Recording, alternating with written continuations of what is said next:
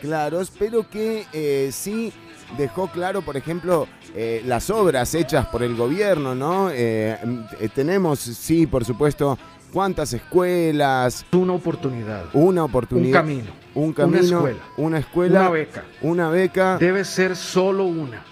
y hasta ahí. Pero bueno, eh, una en serio, no, muchachos, no. Además, se hicieron más de una. No fue solo una. Ser solo una. No, no, no, no jodan con esto. O sea, no seamos malos que además es el último ya.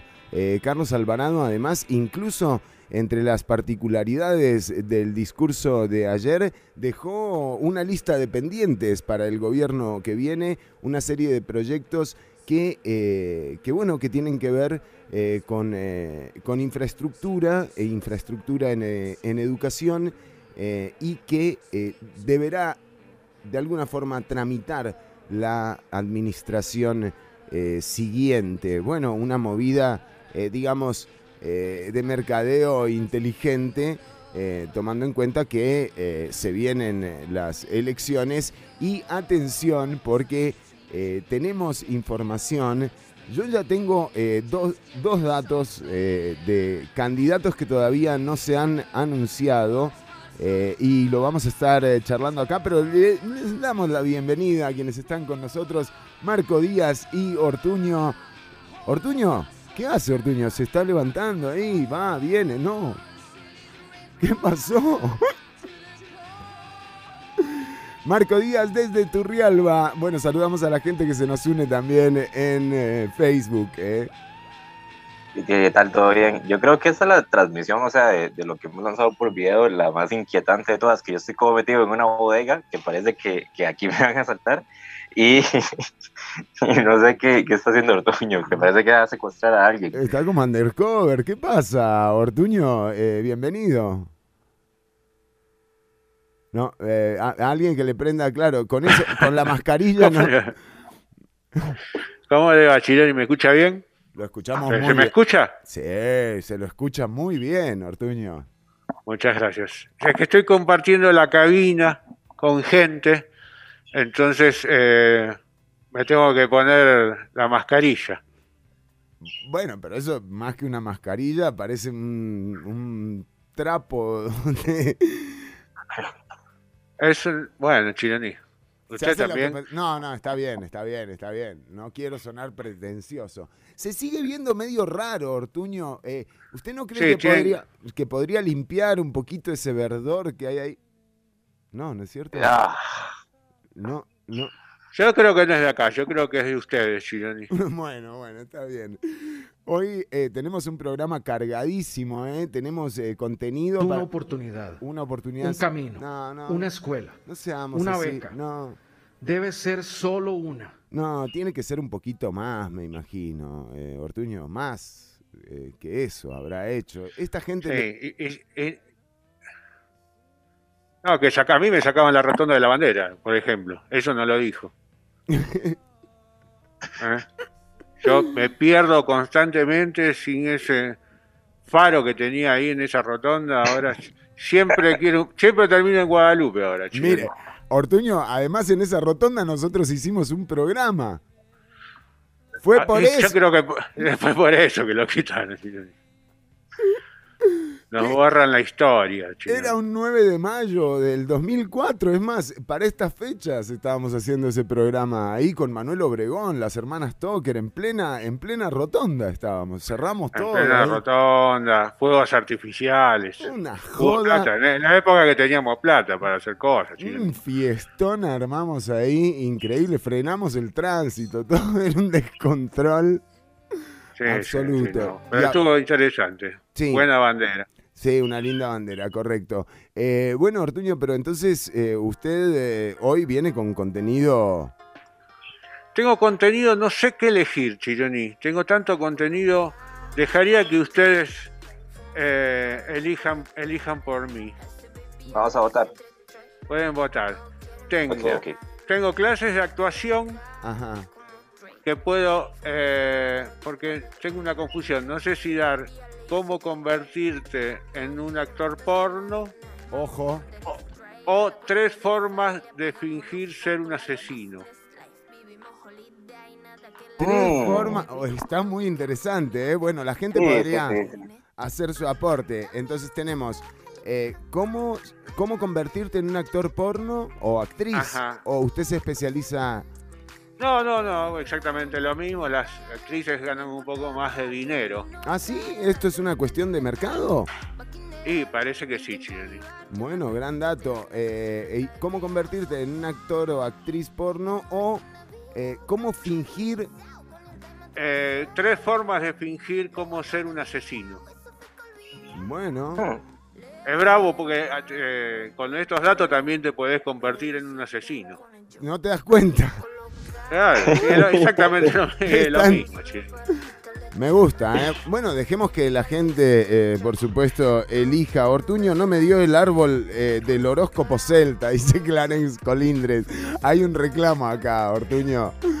Eh, bueno, por favor, eh, me deja que, que me deje la fecha, ya mismo se lo, se lo busco. Perdón, Clarence, la gente de producción, estas cosas son... Esto se tiene que encargar producción, Ortuño. Eh, y sí, evidentemente, Chino, pero bueno, hacemos lo que podemos. La producción está atascada de trabajo, Chino. Sí, eh, bueno... Otro trabajo, ¿no? No de la radio. Ah, mire, no, yo pensé que estaban No, trabajando no, para el no, programa. No. No, no, pues nosotros no. Bueno, eh, ¿qué le parece si eh, sí, le vamos a pedir a Clarence que nos pase la fecha y atención porque hoy vuelve eh, ese sentimiento noventero, ¿eh? Eh, a falta de Stranger Things, eh, lo tenemos a Marco Sí. Díaz acá con nosotros. Y ahora que dice esto de, de lo de cómo fingir ser un asesino, no sé qué, creo que estamos cerquita porque aquí estaríamos hablando de secuestradores, que, que estamos como en, en saga secuestradores. Eh, la semana pasada hablamos del secuestro de- del ex ministro de Seguridad del gobierno de Calderón, que era Luis Fishman, y hoy pasamos al segundo secuestro, que fue el secuestro de la Embajada de Nicaragua en el año 93 por el comando Yolaina, y un poco explicar o sea, ¿qué, qué demonios pasó ahí y qué fue lo que se exigió y cómo fue que sucedió todo igualmente a pocos meses después del secuestro del ministro de Seguridad. Entonces, Claro, explicar todo un es- poco por dónde iban los tiros. Todo pasa al mismo tiempo, eh, esto. Es Terrible. una locura, es una locura. Primero secuestran a Fishman, después la embajada de Nicaragua y después usted había puesto otro evento más. Como gran cierre, como gran cierre planearon, oye, lo planearon, que dijeron, ya esto va en escalada, hay que darle un, un broche de oro y pensaron, bueno, con qué podemos cerrar y Final de temporada. ajá, secuestraron el Poder Judicial. Casi Ah, nada. bueno. Algo así como lo que, lo que acaban de hacer en El Salvador, pero con otras formas. Sí, sí, el método era distinto, el método era distinto. Eh, bueno, así que hoy entonces eh, el- la toma de la embajada de Nicaragua por el comando Yolaina eh, y el Ortuño, si River no gana el campeonato, cambio de árbol. Mirá, Clarence es hincha de, de River, ¿eh? Bueno, está bien. Cambian de árbol, Ortuño. Vamos a ver qué árbol le da Ortuño, pero necesitamos la fecha. Ah, 11 de septiembre, eh, Ortuño, para que vaya buscando. Mientras eh, nosotros eh, vamos eh, también ampliando un poco sobre la actualidad. Eh, sin duda, en Latinoamérica está on fire. Eh, Marco Díaz, usted lo comentaba ahora Sí. antes de arrancar. Sí. Si quiere podemos ir empezando como de, de norte a sur, porque están pasando muchas cosas. Bueno, eh, empezando porque se descarriló un tren en México ayer y muchas, o sea, creo que tuvo como cerca de una veintena de fallecidos y más de 70 heridos. Y mucho de lo que se está hablando es que eh, se veía venir, o sea, que por las condiciones, por las malas condiciones y básicamente por intransigencia del gobierno, se veía venir que eso podía pasar en cualquier momento y un poco la crítica va por ahí. Empezando por ese lado. Después tenemos lo que está sucediendo en El Salvador, que es... eh, hace poco descubrí que Bukele es publicista. Eh, que pocas cosas más peligrosas que un, que un político publicista, porque sabe muy bien lo que está haciendo. Este, se, ha, se ha hecho un novelón completo en, en El Salvador. El primero de mayo entraba eh, la nueva Asamblea Legislativa, donde Bukele tiene mayoría legislativa, más de lo, cerca del 80% de los diputados son de su partido, y los que no son de su partido son este, casi, casi que eh, aliados de su partido. Eh, echaron a los magistrados de la Corte de lo Institucional eh, o sea, algo así como el último contrapeso que le quedaba. Como la sala cuarta, digamos. Sí, como la sala cuarta, que en el caso de Centroamérica, que tenemos instituciones parecidas, vendría a ser algo así como el Senado, como lo que, lo que ratifica que las leyes que se pasan por la Asamblea Legislativa eh, queden en firmes, por decirlo de alguna, de alguna forma. Eh, el asunto es que los echó a todos al mismo tiempo, porque usualmente echar un, a un magistrado cuesta, o sea, hay que hacerle un debido proceso, hay que justificar por qué se le va a echar, etcétera, no, y además, e bueno, solamente partiendo de la independencia de poderes, eh, ya es muy difícil que una asamblea legislativa logre eh, inmiscuirse a ese punto, ¿no? En este caso, la mayoría de diputados son oficialistas y con 64 votos, creo que de de 84 diputados, 87 diputados que conforman eh, el plenario del Salvador, Bukele eh, destituyó a, toda la Corte, a toda la sala constitucional salvadoreña eh, y decíamos, ojo, porque a uno le suenan estas cosas como autoritarias o, dictatoriales, pero cuando uno ve lo que está pasando, por ejemplo, con la reforma de empleo público y el episodio de eh, evaluación y desempeño de la función pública, este, esta evaluación y este desempeño cae en Mideplan o en el servicio civil. Eh, son, eh, digamos, entes políticos y de plan tiene un ministro de planificación de turno. Y, o sea, imagínense a mí de plan. se ha entrado el, tema de la ley de empleo público, que este, claramente tanto la oposición como el oficialismo están a favor de que pase. Eh, se ha encontrado muchos contrapesos en otras instituciones que, eh, digamos, la institucionalidad costarricense les ha dotado de autonomía. Por ejemplo, las universidades han hecho todo un frente para evitar que la ley del empleo público les lleve, les lleve digamos, metidas dentro del canasto, igualmente el Poder Judicial. Entonces, eh, un y los que más éxito tuvieron fueron los diputados y las diputadas, ¿eh? porque cuando vieron que... los primeros. Cuando vieron que eh, había un artículo que les podía limitar la cantidad de asesores, rapidito se, se excluyeron. Eh, eh, no, no, no ha sido eh, lo mejor, pero puntualmente con esto de la independencia de poderes, eh, en este caso, Mideplan va a evaluar el desempeño de funcionarias y funcionarios del Poder Judicial. Entre ellos están los jueces y las juezas. Ahora, no puede haber una salvedad, que en el caso de jueces, que ese tipo de cargos tengan una salvedad pero la intención, lo que ellos dicen, el espíritu del legislador, es eh, claramente que todo pase por Mideplan, que es un ente político, ¿verdad? Y que va a tener eh, un ministro o una ministra, en este caso sería Pilar Garrido, por ejemplo, la que eh, dirigiría esa, esa evaluación del desempeño.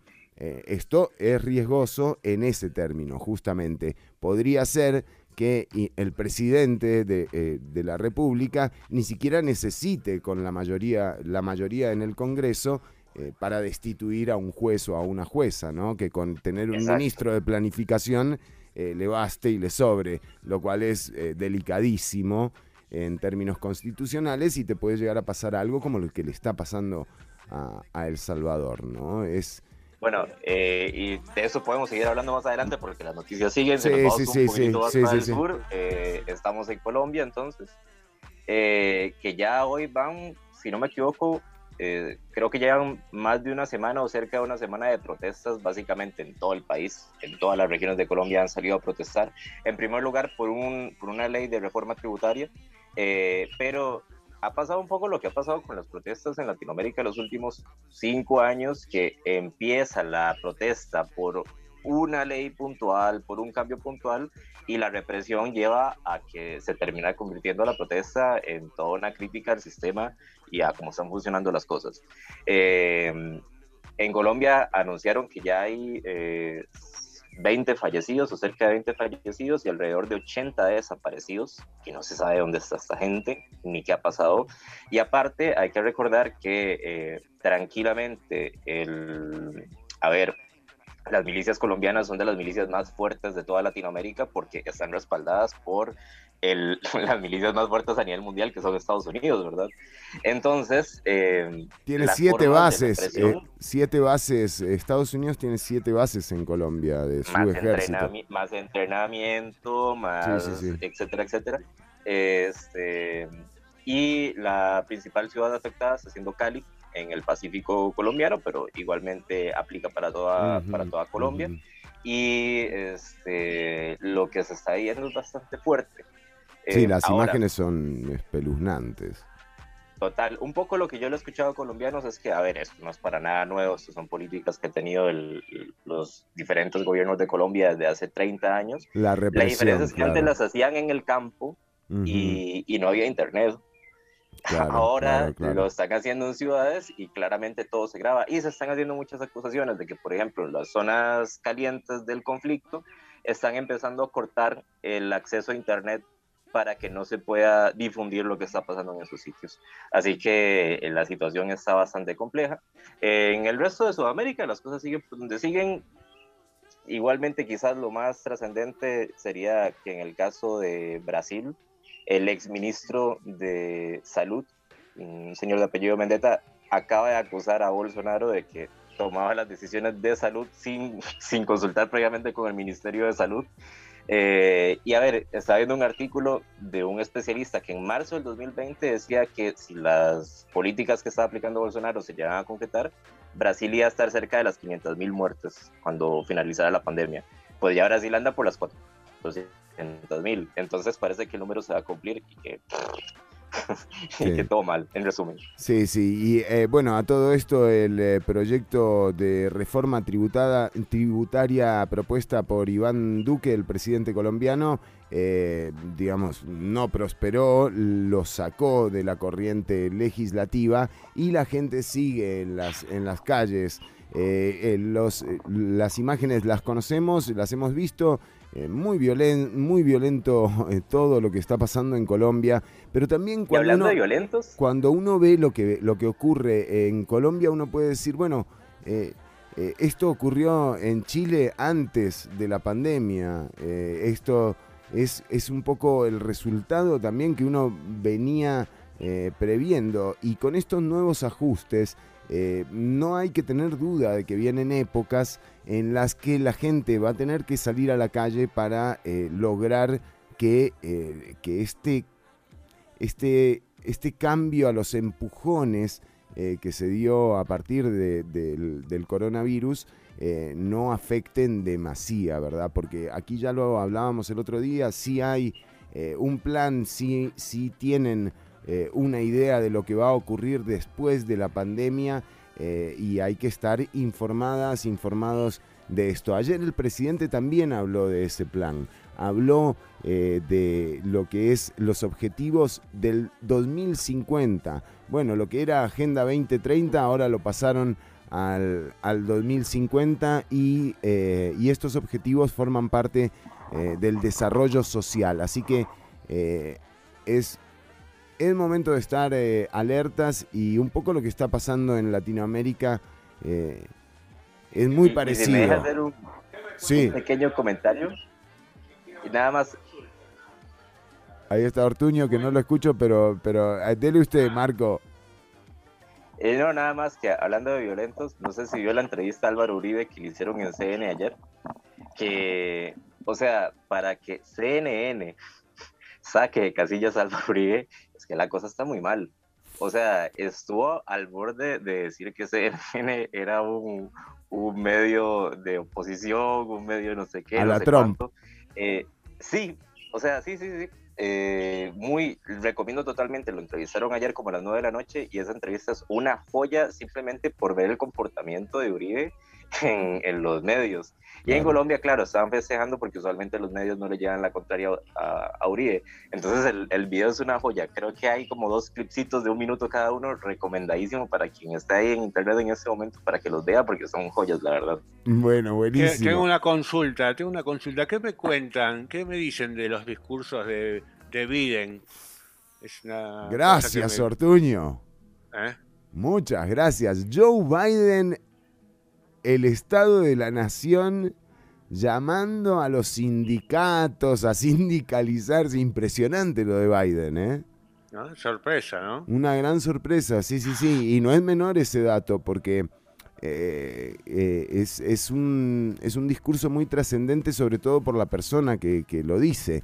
Eh, si esto sale a decirlo uno, nadie le da ni cinco de pelota, pero evidentemente que el presidente de los Estados Unidos esté hablando de que el país no lo hizo Wall Street, que muy lindo Wall Street, pero que no es de ellos, que lo que importa son las personas trabajadoras. Bueno, eso es interesante. Habrá que ver qué tanto de ese discurso eh, eh, se Pero ya hay algunas cosillas. Por ejemplo, el anuncio de que se subieran los impuestos a los más ricos que estaban en 20% a 40%, o sea, les duplicó los impuestos. Y se anunció un plan de rescate multimillonarios, eh, se supone, para las personas más afectadas por la pandemia. Entonces son, son gestos que, bueno, eso obvio tiene que entrar a tiene que entrar al Congreso y tiene que votarse y demás y probablemente salga un proyecto más debilitado que el que se está proponiendo pero son gestos llamativos sobre todo Sí. porque por lo que decíamos en campaña que el señor era una papa sin sal Ajá. pero que nadie sobrevive en la política gringa 30 años siendo una papa sin sal obviamente el tipo sabe lo que está haciendo entonces es interesante ver como el, el rumbo que está tomando el gobierno gringo en este momento Sí, sí, sí, bien eh, eh, particular. Pero también pasa lo otro, ¿no? Que tampoco pasaba eh, con Trump, que es esa tensión que se ha generado, por ejemplo, entre Rusia y Estados Unidos, que es eh, prácticamente instantáneo, ¿no? Llega un demócrata al poder y eh, el lobby armamentista tiene que eh, trabajar de alguna forma, ¿no? Y las tensiones eh, sí se empiezan a ver por parte de, las diplomacias de ambos países. Nada, eh, eh, son, son pequeñas cosas, pero sí trascendente, Ortuño, lo que usted eh, marca, el discurso de Joe Biden. Y atención, porque si usted, querida amiga, está por viajar a vacunarse a los Estados Unidos, vaya a New Jersey. Una cerveza gratis a cambio de aceptar vacunarse por el o contra el coronavirus. Así es como el mayor eh, de Nueva Jersey está eh, promoviendo eh, la, la vacunación. El programa se ha denominado Shot and Beer y consiste en una tarjeta de vacunación que además será el boleto para una cerveza gratis en diferentes bares del estado. El gobernador eh, Phil Murphy anunció el programa y explicó que ofrece un vaso de birra gratis en los lugares participantes a cualquier persona mayor de 21 años que reciba su primera dosis, pero en este mes. Así que, Pero eh, también, Chironi, sí, en Nueva York el grupo Joint for Shop celebró la reciente le- legalización de marihuana y también si llevas que te has recibido una dosis, te regalan un charuto. ¿un qué? ¿Me- ¿Qué? ¿Se lo fumó o qué? No sé, bueno, quedó acá dice un charuto. ¿Un charuto? Un, sí. Ah, mira. Ah, un porro. Sí, un porro, sí. Uh, Nueva York, allá vamos. eh, estamos Y, ahí. y- y le digo, estoy viendo la foto y Un buen por lo menos troncho. debe tener 15 centímetros de largo Eh, por un dedo. Es un un dedo de momia. impresionante. ¿Cómo se llama este grupo? Joint for Shops se llama. Giant for Shop. Ok, También perfecto. el Museo de Historia Natural también te da entradas. Si te... yo pensé que, que estaba regalando también Obras. sí sí Pero Algunos eso- te pagan 100 dólares, te dan donas también. Todos te regalan, te vacunas y te regalan. O sea, pero además es, es- es bien estadounidense, ¿no? La promo. Eh, pero digo, eh, aquí se ve eh, la. O sea, la injusticia en la distribución de las vacunas. Estamos hablando que eh, ayer también dio este dato Carlos Alvarado y, y es interesante.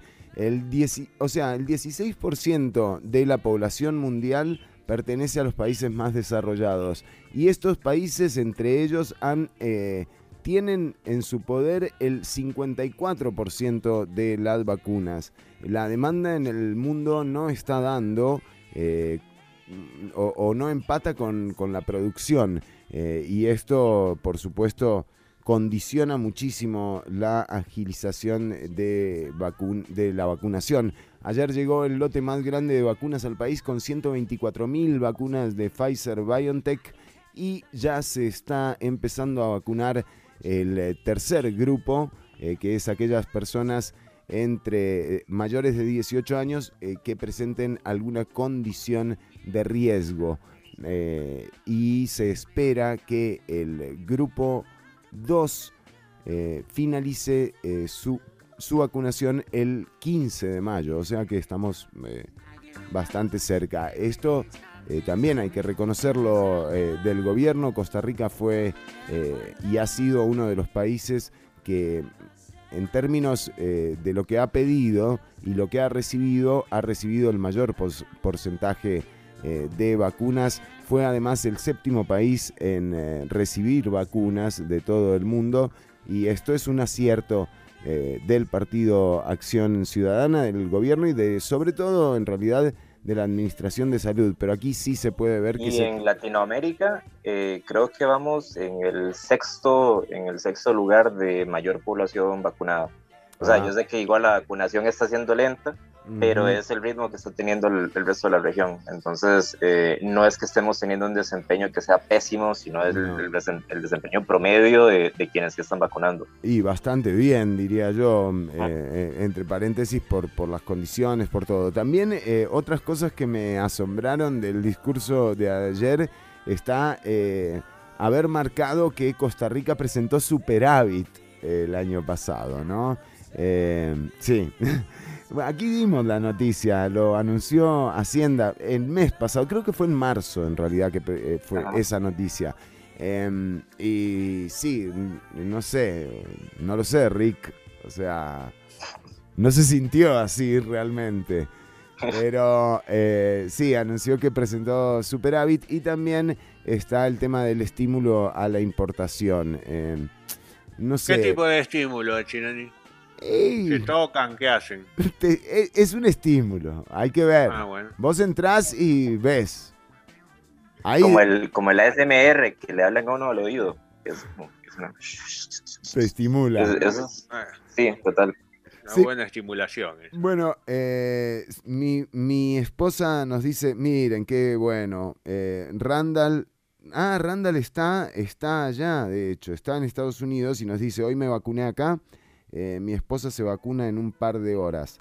Claro, la facilidad, eh, ¿Qué pidió? ¿Cerveza? claro, ¿qué, qué te van a regalar, Randall? al museo. ¿Estás en Nueva York, Randall? Guardá, guardá la tocola, algo, ¿no? O sea... Bueno, eh, sí, eh, bien, bien por la gente que, que logra eh, vacunarse. Ayer leí algo buenísimo, ¿no? Eh, ojalá que la gente que está yendo a vacunarse eh, a Estados Unidos eh, no sea la misma gente que se queja cuando vienen los nicaragüenses a pedir trabajo acá, ¿no? Muy buena analogía eh, que leí en un posteo por ahí y me pareció bárbaro porque es así. Ah, no, no, no, nos dice Randall, en Chile, en Chile. En Chile no están dando porro, no. Ah, no. No. No, no, creo. Ay, bueno, Randall, ¿qué le vamos a hacer? Eh, bueno, Chile que además también, eh, Chile sí, creo que es el, número uno en cantidad de vacunados en Latinoamérica.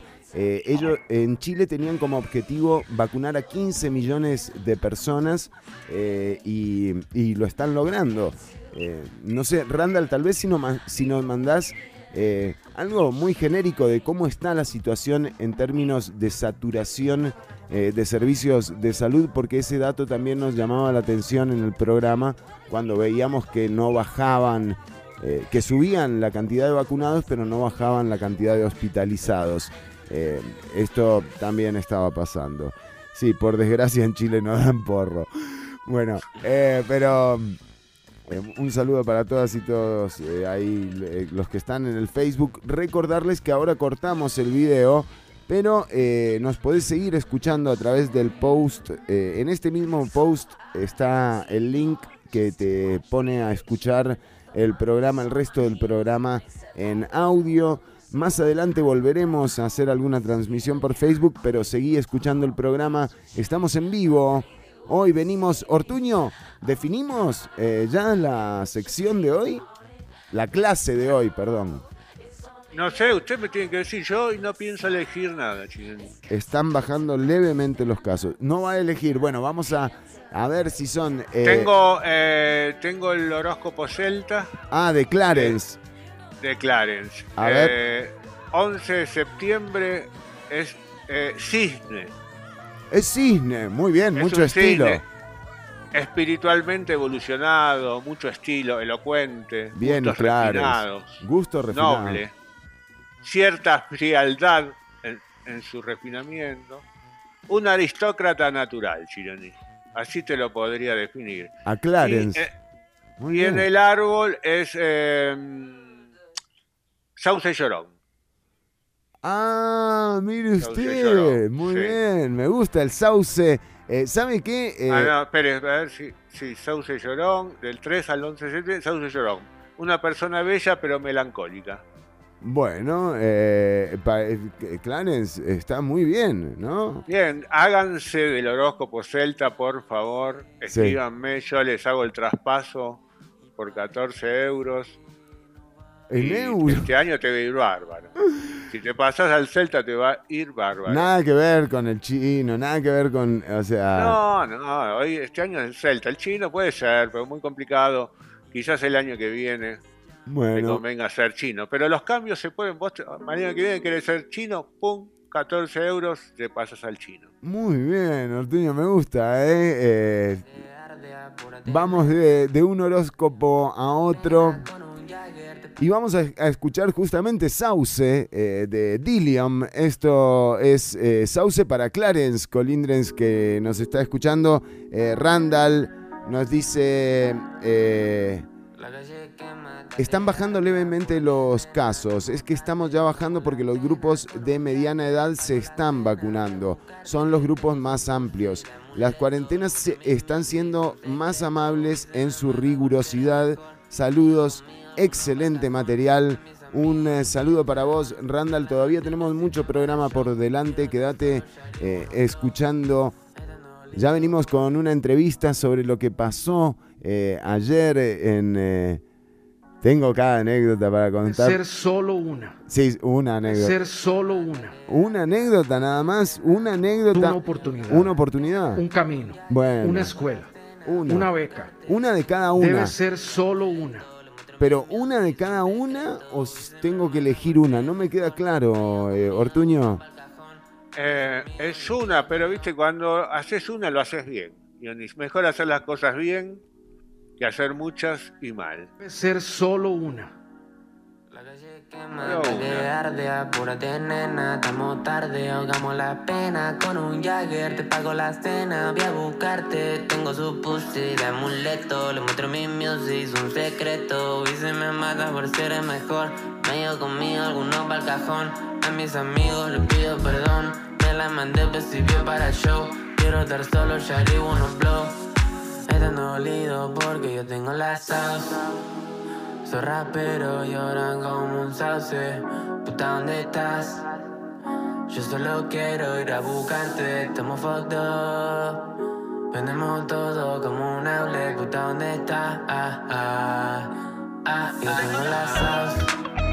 Soy rapero, lloran como un sauce. Puta, ¿dónde estás? Yo solo quiero ir a buscarte, fucked up. Tenemos todo como un hable, puta, ¿dónde está? Ah, ah, ah, ah, ah.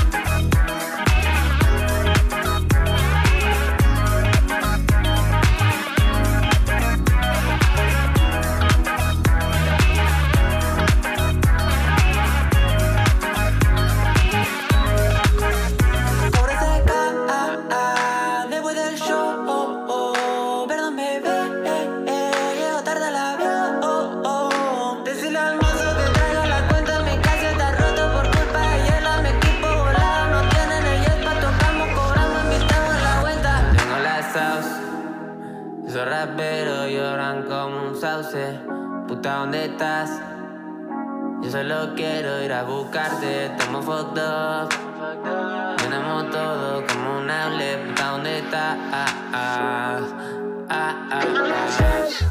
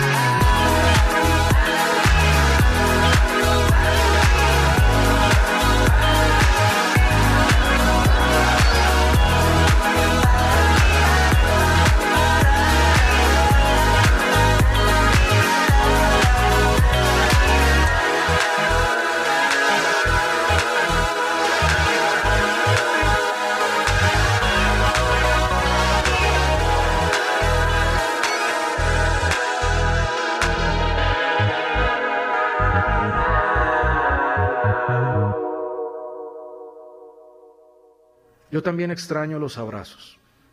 Extraño los abrazos de los amigos y los de la gente en la calle o en el barrio, deseándonos que nos vaya bien.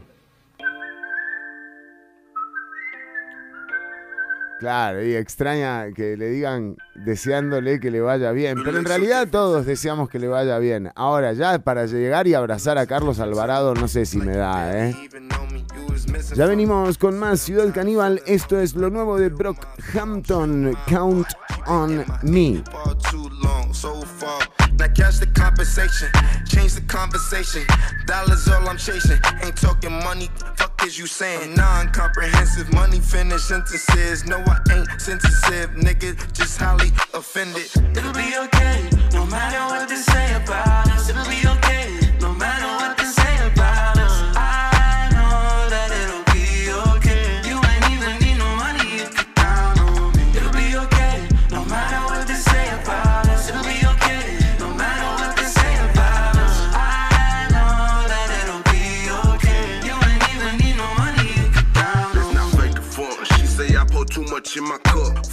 For opposition, plus I'm still around with it tough. They say I should change the way I'm living, but just can't get enough. Still be quick to up that chopper on this block and hit them up. My little brother don't come home, turn up in my total, we gon' live it up. Can't do shit but pray for J-Ron, cause that nigga don't give a fuck. Not at all, nigga. Had my back against the wall, nigga. Mama told me I see it all, nigga. Yeah, who love you at your lowest lows? I know, I mean, I'm in the backyard thinking I need that smoke puffing out of my teeth. I'm good, I got my green. Sitting back, sipping ocean breeze. I don't got a baby ass some boys. All the hating tryna white noise. Tryna get red carpet fly. I don't flinch my life, I don't lie. Treat life like I might die. Don't like myself sometimes, but I bet that come with time. Ever feel like your head got screws, a little bit loose? Goddamn, give a fuck if I lose. Ain't no fool, you got deja vu. I'm the man, I'm the dog, I juice. Just know I'm fucked up too. Talk like you gotta figure it out, and I wish I did too.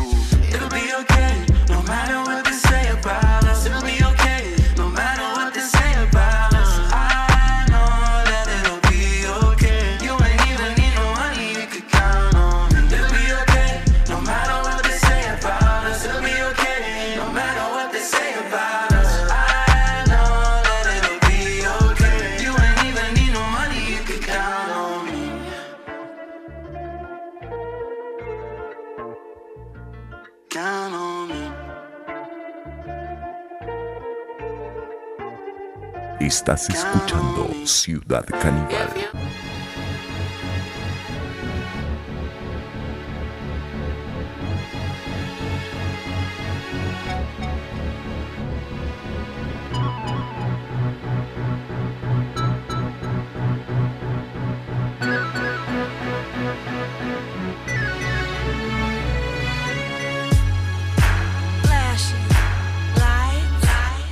Buena música para la sección que viene. Prepárate para brillar en Hollywood con eh, las nuevas clases Masterclass de actuación eh, con Ortuño. Ya hemos visto, eh, bueno, cómo, cómo llorar. eh, ¿Qué más? ¿Qué otro curso hicimos, Ortuño? Ah, cómo morir también, cómo morir en Cómo escena. morir, cómo morir en escena y cómo llorar fueron los dos primeros, Chironi. Sí, muy bueno, eh, le digo. Y hoy vamos a entrar en, en otra faceta de la actuación, Ajá. muy requerida para muchas películas, obras de teatro, donde no hay un asesino, ¿no, Chironi? Claro. Y, qui- y quizás sea un acto, una actuación difícil, porque quizás no nos guste ser un asesino, ¿no? Sí, no, no. Pero- Mire, eh, se le fue la luz a Marco Díaz, ¿eh? Se le fue la luz a Marco Díaz, ¿no? Bueno, no importa, sí. hay que asesinar a alguien.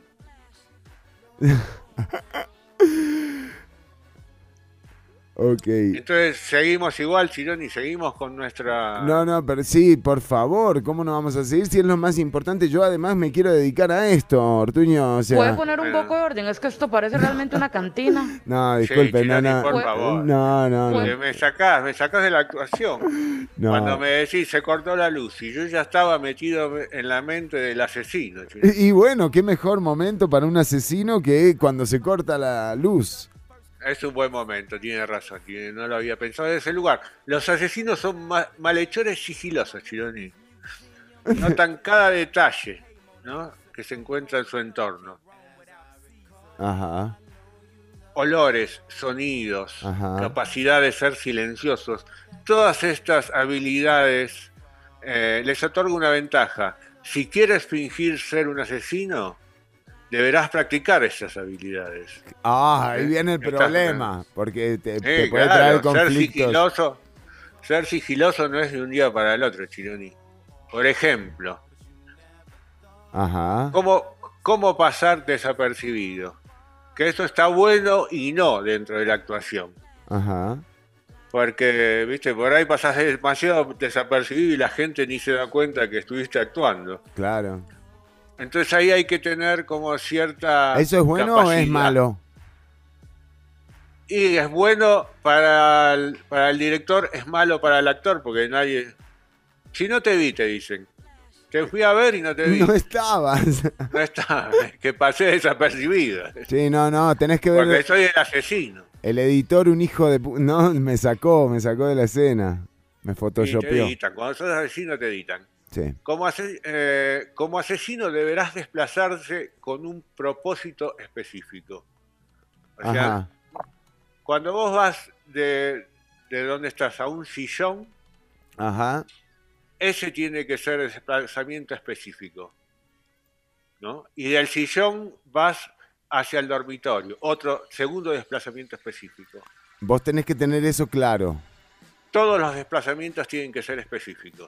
claro, sí, sí. ¿No? Muy premeditado tiene que estar todo, por lo que veo. Bien, sí, me, gusta, me gusta esa. Ajá. Me gusta cuando me apoyás. Bien. Bueno. Eh, mantén los músculos tensos y bajo control. ¿Cómo así? ¿no? Ojo, también, ta- también hay que ver qué músculos te conviene tener tensos y qué no. Claro. ¿no? Ir con el, con el amigo tenso para, una, nece- para un asesinato No, no, no, es bravo, es bravo. O, es bravo, es bravo. Pero es preferible o vas a- o medio sea, con una contractura, no podés matar a nadie, o sea, te duele la espalda. Tampoco. No. Tampoco, No. tenés que tener músculos tensos eh, equilibrados. Algunos sí y otros no. Claro, claro. Muévete con lentitud. ¿Qué es alguien que viene con vos o qué? No, no, con lentitud. No, que te, Ah, no. tenés que mover lento, Ah. lentamente. Ahí va, ahí va. Hasta, hasta que asesinás. ¿no? Cuando asesinás, Ahí rajar rápido. Porque... ahí no tan lento porque podés quedar pegado. Exacto, 20 años ahí, sí, no, no va. Tenés que reaccionar eh, a lo que se te topa en el camino. Mm, Si se te topa algo enfrente, reaccioná. Sí, sí, Cambia sí, de sí. dirección, por ejemplo. Ajá, Esa es una. Esquivalo, por lo Hacé más. una maga y te vas por izquierda o por derecha. Exacto. Como Sun Y, Sing. eh, Exacto. Y muy Ah, no, como el gobierno. ¿Cómo? No empecemos, Chironi. No, no, no, no se preocupe. Por favor, no, me- no me empiece a cruzar. Yo también extraño eh, los abrazos. Mensajes subliminales.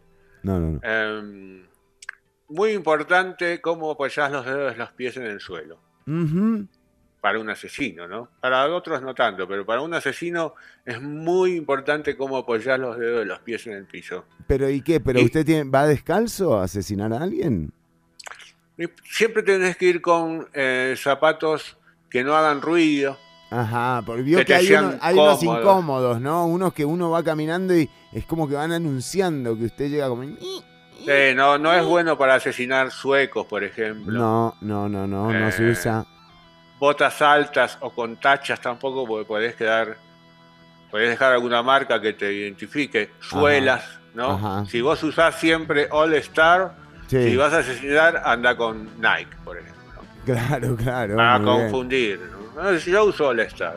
Sí, sí, ¿no ves? Mirá. Todas esas cosas las tenés que tener en cuenta para, para hacer un asesino. Te compras un par de tallas más grandes también. Muy bien, Chile. Esa está buena, ¿eh? Está bueno, pero para actuar no tanto porque te podés tropezar. es cierto, no, ese es para el asesino de verdad. Eso es para el Yo asesino. creo que yo me estoy desviando más por eso. Sí, sí, ¿sí? estoy viendo, lo estoy notando, Chironi. Creo que podemos terminar No es que esté planeando nada, ¿verdad? No me van a malinterpretar, pero digo, uno ha visto tanto. Bueno, volvemos a los Discovery. pies, Chironi. Sí, La manera de apoyar los dedos de los pies y Ajá. cómo seguís apoyando la superficie. La mayoría apoya talón, eh, talón punta. talón puente punta, diríamos. Ah, talón puente punta. Pero eso está mal. Es punta puente talón. Ajá, Es como ajá. al revés, como caminar como Michael Jackson. ajá. claro, como un moonwalk. Exacto, para atrás. Eh, Qué bueno para desorientar, entras así. Además tiene estilo, ¿no? Porque lo mataste y te vas en moonwalk. te vas en musgo, sin que nadie se dé cuenta. Chironi. Ese te Ah. compras al director, ¿no? Como así que lo estás matando. Ah, ah, y de repente. Y te vas caminando como... Ah, no, eso es los VGs, pero bueno, no importa. Pero eh, Michael Jackson tiene uno de asesino, ¿no? ¿Cómo se llama? Eh, Smooth Criminal. Es muy criminal. Sí, sí, Eh, totalmente. Bueno, listo. A medida que camines, equilibrate sobre tu pie trasero, no Ajá. sobre tu trasero, No, sobre el- tu pie trasero y transfiere tu peso lentamente hacia el delantero. Si alguien te va a hacer eso en una obra de actuación, dice, este es un asesino. Ahí está. Ah, Solo al verlo caminás, decís, este va a ser el asesino. Claro, claro. Bueno, sí. Cuando eh, paso número dos. Cuando caminas con lentitud, presta atención al suelo que está frente de ti. Mirá, parece una pelotudez. No, pero es verdad, porque de repente hay un escalón y te fuiste a la mierda, o sea. ¿no? En la obra he visto caer actores adelante de la fila 1. Claro, un papelón. Nunca más. Y le pasó, pobre el cantante, ¿cómo se llama? Ah, Ah, ahora me olvidé el nombre, no importa, Chile no tiene nada que ver porque es cantante, no es actor. Cuando estés en el exterior, procura caminar sobre cemento, tierra, hierba, en lugar de hacerlo sobre maleza seca.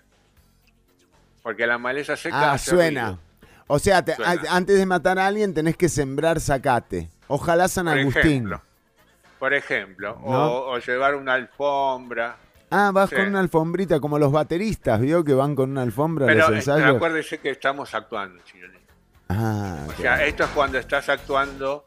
en Yo me voy, me voy. Me meto mucho en el personaje, En el personaje. Esto cuando estás actuando en una película y estás en un parque o tenés que correr por el- al, al que vas a asesinar, tenés que ir corriendo. Uh, necesitas una alfombra larga. Sí, por eso lo de la alfombra está mal. Eso No, siempre al que vas a no. asesinar. Claro, claro. Usted me lleva para la parte del asesinato. Eh, evitar mirar al suelo en, todo momento al caminar. ¿Ves? Tenés que mirar y no mirar. Qué Es raro, bravo porque usted me dijo, usted me dijo antes que tenía que, estar atento al suelo. Sí, pero si mirás mucho al suelo, perdés al que vas a asesinar. Ah, claro, terminás matando al piso. Sí, o te distraes. Sí, ¿no? sí, sí. Una cosa te lleva a la otra y terminás juntando Margaritas en el sí, parque. Exactamente. Sí. Tenés que enfocarte, Chironi. Mantener- Gracias, Ortuño. Camina en cuclillas para dar pasos más ligeros. ¿Viste? El Ah. asesino siempre entra medio agachado. Medio agachadito, así como en cuclillas. Mire usted. Tenés que bajar tu cuerpo al- entre para un para un buen asesino en pantalla Sí. de entre 15 y 30 centímetros. Te tenés que encoger así para caminar sigilosamente. Ajá.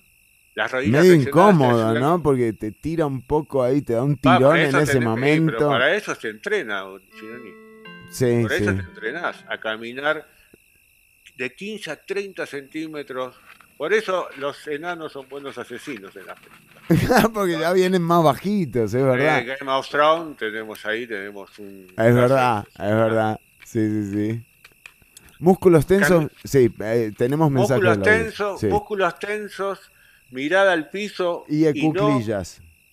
y en cuclillas. ¿eh? Sí. Cuanto más cercano caminas al suelo, más mejorás tu equilibrio. Y es una ventaja notable para ser de asesino.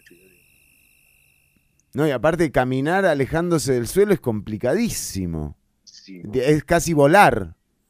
Es casi volar, sí, Chironi, mire, qué buena analogía. Eh, número 4. Ajá. esto es muy importante para la actuación. Respira con lentitud y de manera constante. Sí, porque si no te morís. Eh, eh, han muerto gente en la actuación justamente por Y no ahí ya no sos el asesino. Ahí, ahí ya no sos el asesino, sos el muerto. Que es otro papel. Sos Es casi Nada como que que te autoasesinas. Exacto. No va. Respirá constantemente. Sí, y, pero tenés que controlarla porque puede, la respiración puede hacer mucho ruido, ¿no? Imagínate vos estás re- pasas sin ellos. No, es imposible. Así no Bufando. puede. No. Respira por la nariz más que por la boca, Ajá. que es más silencioso. Sí. Ev- evita la tentación de contener la respiración, ¿no? Porque vos cuando vas a asesinar tratás de contener para que no te escuchen, pero cuando volvés a respirar haces mucho ruido. ¿no? Ah, claro, que- constante. Por eso es lo de constantemente. Por eso es de constante. Claro, Ortuño, ahora sí. Alrededor, te digo, para una buena actuación, Sí. inhala durante tres segundos. ¿Qué? Pará, pará, no, porque si no, si vamos a tener de nuevo ese problema legal, o sea. No, no, no, inhala aire, Ah, ahí va. El oxígeno. Sí, Inhala sí. tres segundos y exhala tres segundos. Esto los directores lo notan al toque. ¿no? Ah, sí, porque te están Si- contando. si es, a como, hacer, eh, es como el, vas a ar- hacer un casting, ¿no? como el árbitro vas- cuando va a sacar el portero, tres segundos. Lo tiene medido el tipo. Algo así. El- O sea, ¿viste? te si ven- vas a hacer un, un casting de asesino, lo primero que tienes que practicar es la respiración. Tres segundos y tres segundos. Eh, paso número, método número dos, paso número seis. opa. Me salté algunos. Sí, veo, porque me quedaron un par, pero Porque no, me parece no muy son bien. tan importantes. No son, no son tan importantes. ¿sí? Analiza Aparte no, le- no hay que darle todo a la audiencia tampoco, porque después está el curso, el pago. No, no quería decir al aire para no quedar mal, pero ya Digo, porque después se queda usted sin seguir. Eh, analiza concienzudamente los detalles del, del área a tu alrededor. Por Ajá. ejemplo, un asesinato en la asamblea. Sí, ojo. ¿no? Tenés que mirar dónde va, cuál es la silla donde está el que quería asesinar. Sí, sí, sí. Una semana por el tema de la pandemia. Que Tenés que ver muy atento, muy atento, sí, sí. Porque Porque un día somos adultos hay- mayores. Sí, hay de todo. hay muchas películas de asesinatos en asambleas a presidentes y ¿no? Es verdad, es verdad. ¿No? Querés, querés- por ahí te contratan para ser el asesino Ojo del que Nidia Céspedes-. Nidia Céspedes, Nidia Céspedes conoce bien el entorno. bueno, Nidia Céspedes que volvió a, a Y la su- vi caminando en cuclilla la otra y descalza. Sí, exactamente. ¿No estará simulando ser asesina? Oh, Bueno, pero no, Nidia Céspedes ya, eh, se- ya volvió a la curul a hacer exactamente lo mismo que estaba haciendo ahí en el plenario parada descalza, que es eh, nada, básicamente. Bueno, Sí. Bueno, mira en todas tus direcciones, observa las cosas simples que normalmente no notarías, ¿no? Ajá. Detallecitos. Un detalle. Mueve los ojos en patrón. Ajá. ¿Eso también lo, lo nota el director? Todo, el director, los directores, en todo, Chironi.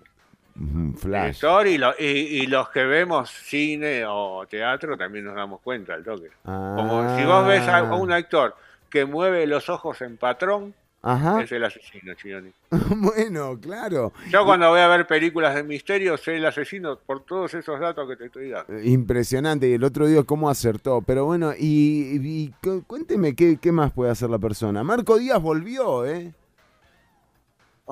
¿Ve? Usted es un tipo que está atento a todos esos detalles. Sí, yo podría ser un buen asesino, dice Vamos usted. ser un buen asesino, Chironi, la verdad. Y bueno, no nos fue bien con la radio, Ortuño, o sea... Concéntrate en lo que escuchas. Otra manera de hacer un buen asesino, ¿no? Si vos ves a alguien en una pantalla que está concentrado en lo que escucha, ¿quién es? El asesino. El asesino. Sí, Para sí. practicar, vuelve a sentarte en el exterior, pero en lugar de observar tu alrededor, cierra los ojos y escucha. ¿Eh? Tenés que tomar una nota Ah. mental espe- específica. Te vas a dar cuenta que escuchás cosas que no escuchaste en tu vida, ¿no? Claro. ¿No? Gente que suelta gases, ¿no? Por Cosas que, claro, claro, porque te estás que concentrando. "Oh, tristeza! ¿Quién fue? Fuiste sí. vos, te vi. Te Te, vi. te vi, no te escuché, te escuché. Que es peor. Sí. ¿no? Con Fernando. Con Fernando. Con Fernando trabajamos juntos en Basta, el por comité. favor. Me ligan mucho a esta gente. Y, y claro, claro, Ortuño. Y así uno se da, además tiene dos dimensiones. Tiene la de la observación, pero también la auditiva. Entonces puede percibir Y cosas la que no. auditiva y el olor, Chironi. Ah, tenés que andar oliendo y eso se hace desde un lugar o tenés que andar oliendo eh, rincón por rincón. Generalmente en el mismo momento que cerrás los ojos y escuchás, Ujú. podés también oler. Es como vio que los relámpagos primero suenan y después se escuchan. Sí. Bueno, acá pasa lo mismo. Los gases primero se huelen y después se escuchan, o primero se escuchan y después se huelen. Claro, llega después, es verdad, Ortuño. Llega después, Chironi. Es como la todo velocidad. eso, todo eso el asesino lo tiene que tener en cuenta. ¿Y usted aprendió todo esto así en, en este, eh, en- con esta Algunas cosas se experiencia me suya? complican un poco. ¿Sí? Sí, sí, sí. Por eso algunos eh, no tengo que reconocer que me presenté para hacer casting de asesino ¿Y qué tal? Y no, algunos no, No, no, algunos no lo di. Yo creo que fue el, el patrón de ojos. No eso sale bien. cuesta, claro, claro, claro. Patrón de ojos, la respiración. Son poco- muchas cosas al mismo tiempo, ¿no? Me Antes- excito, me excito rápidamente y empiezo a respirar fuerte. Eso me cuesta. Me cuesta mucho. Nivel. Se entusiasma, se entusiasma con el papel. Bueno, eh, Ortuño, la verdad que impresionante eh, el... eh, Sí, tengo que cerrar, tengo que cerrar. Por favor. Después, después de identificar los olores a tu alrededor, desplazarte por tu casa, oler, oler zapatillas, tenis, Ahí todo tenés que oler, oler y oler, para saber a- cuál es tu víctima, ¿no?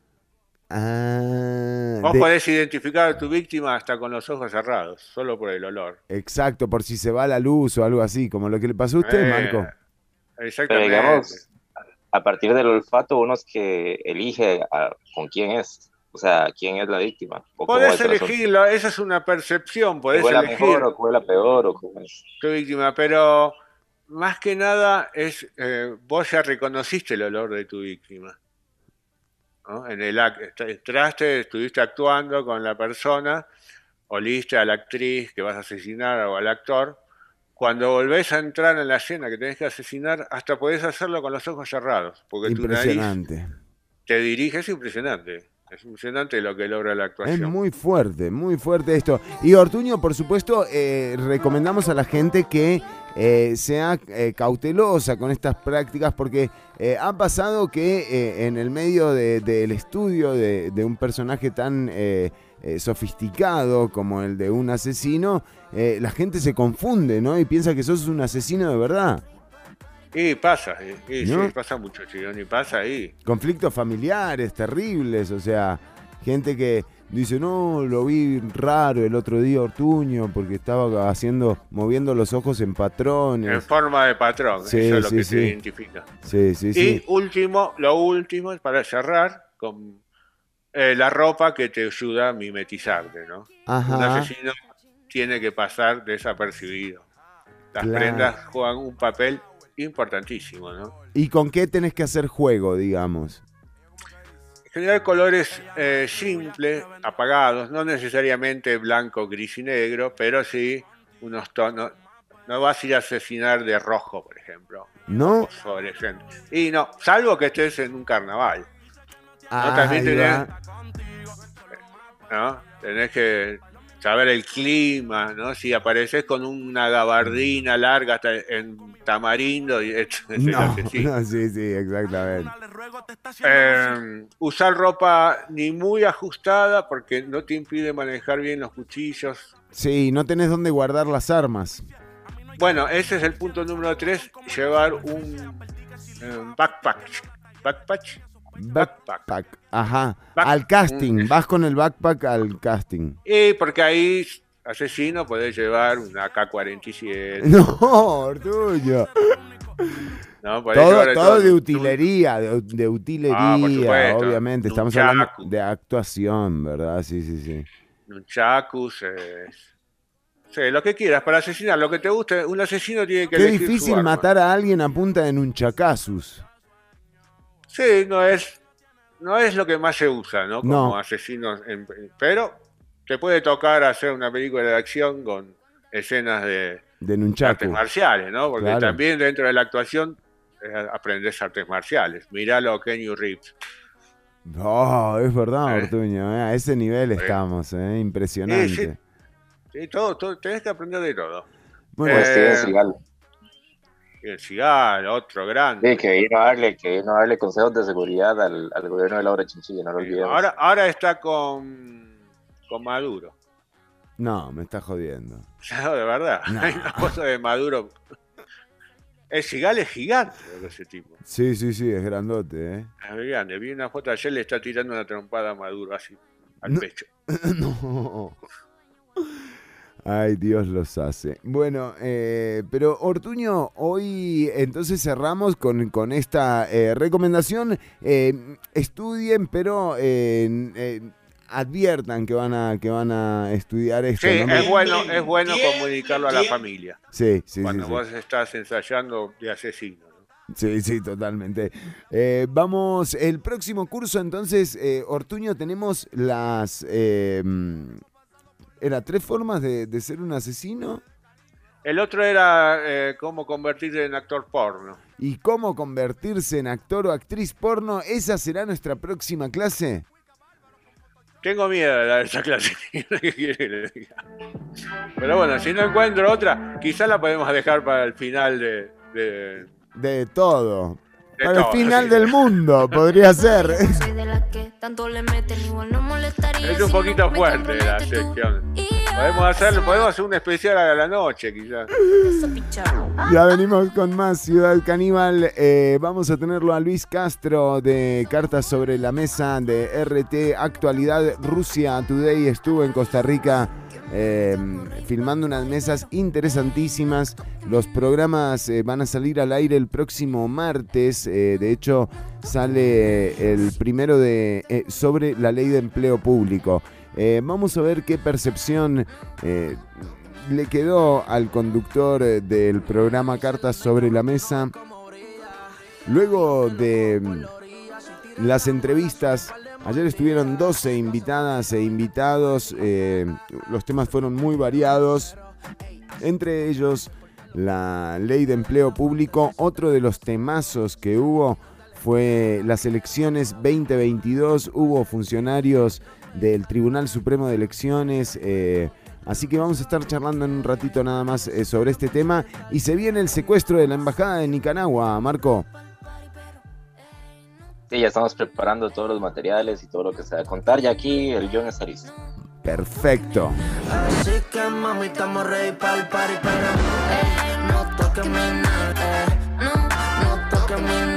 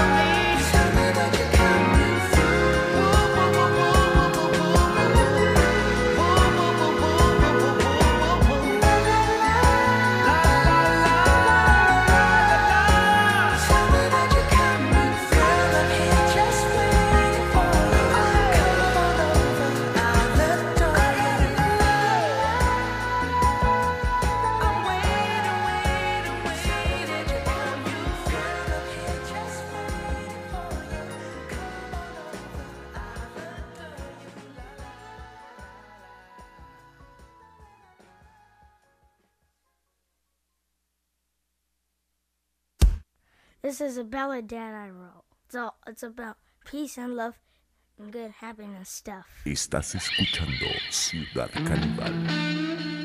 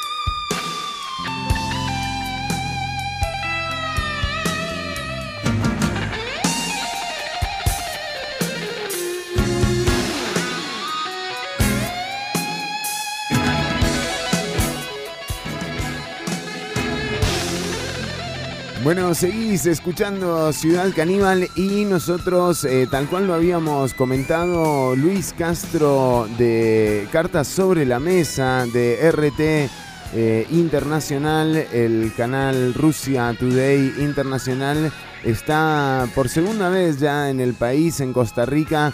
La primera fue en 2018. El eh, programa Cartas eh, sobre la Mesa se emite los martes a través del canal internacional de RT y por supuesto que lo podés ver también en el sitio actualidadrt.com. Eh, y es un gusto tenerlo hoy acá en el programa en Ciudad Caníbal. Luis, bienvenido. Un placer tenerte. Hola, buenos días, Fernando. ¿Cómo estás? ¿Todo bien por aquí? Pura vida, pura vida aquí en Costa Rica. Bueno, ¿no? Y además que es semana de, trabajo, eh, a mí me ha tocado eh, ya trabajar con, Luis y con su equipo eh, dos veces en la coordinación y, además ser también audiencia de, del programa. Ayer estuvimos eh, grabando aquí en Barrio Escalante en una locación que eh, teníamos ya reservada para nosotros, cumpliendo con los protocolos de seguridad eh, y salud dispuestos por las autoridades.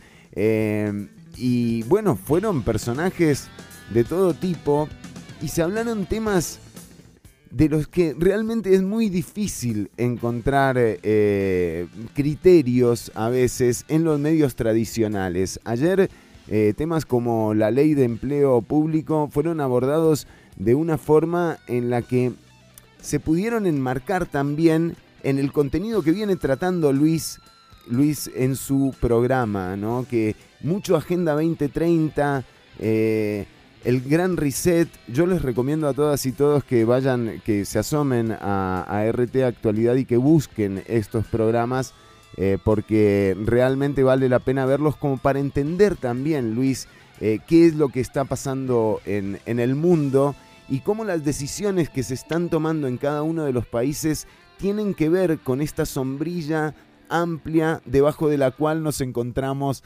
eh, sobre todo los países en desarrollo, ¿no?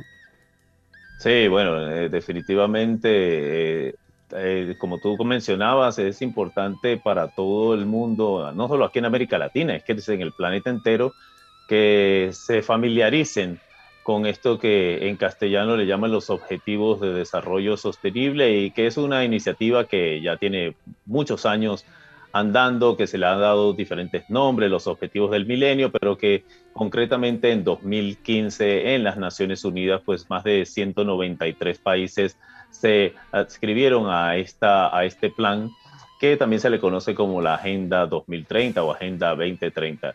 Eh, este es muy fácil, es simplemente lo pones en Google, Agenda 2030 Costa Rica, y vas a ver ahí diferentes informaciones. Hace rato estaba yo revisando incluso en YouTube que tienen hasta un canal de YouTube de, de todo esto de los ODS en Costa Rica y entonces el Mediplan, que es el organismo de gobierno que está uh, al frente de esta gestión, pues ahí tiene varios videos que explican sobre la sostenibilidad, etcétera, etcétera.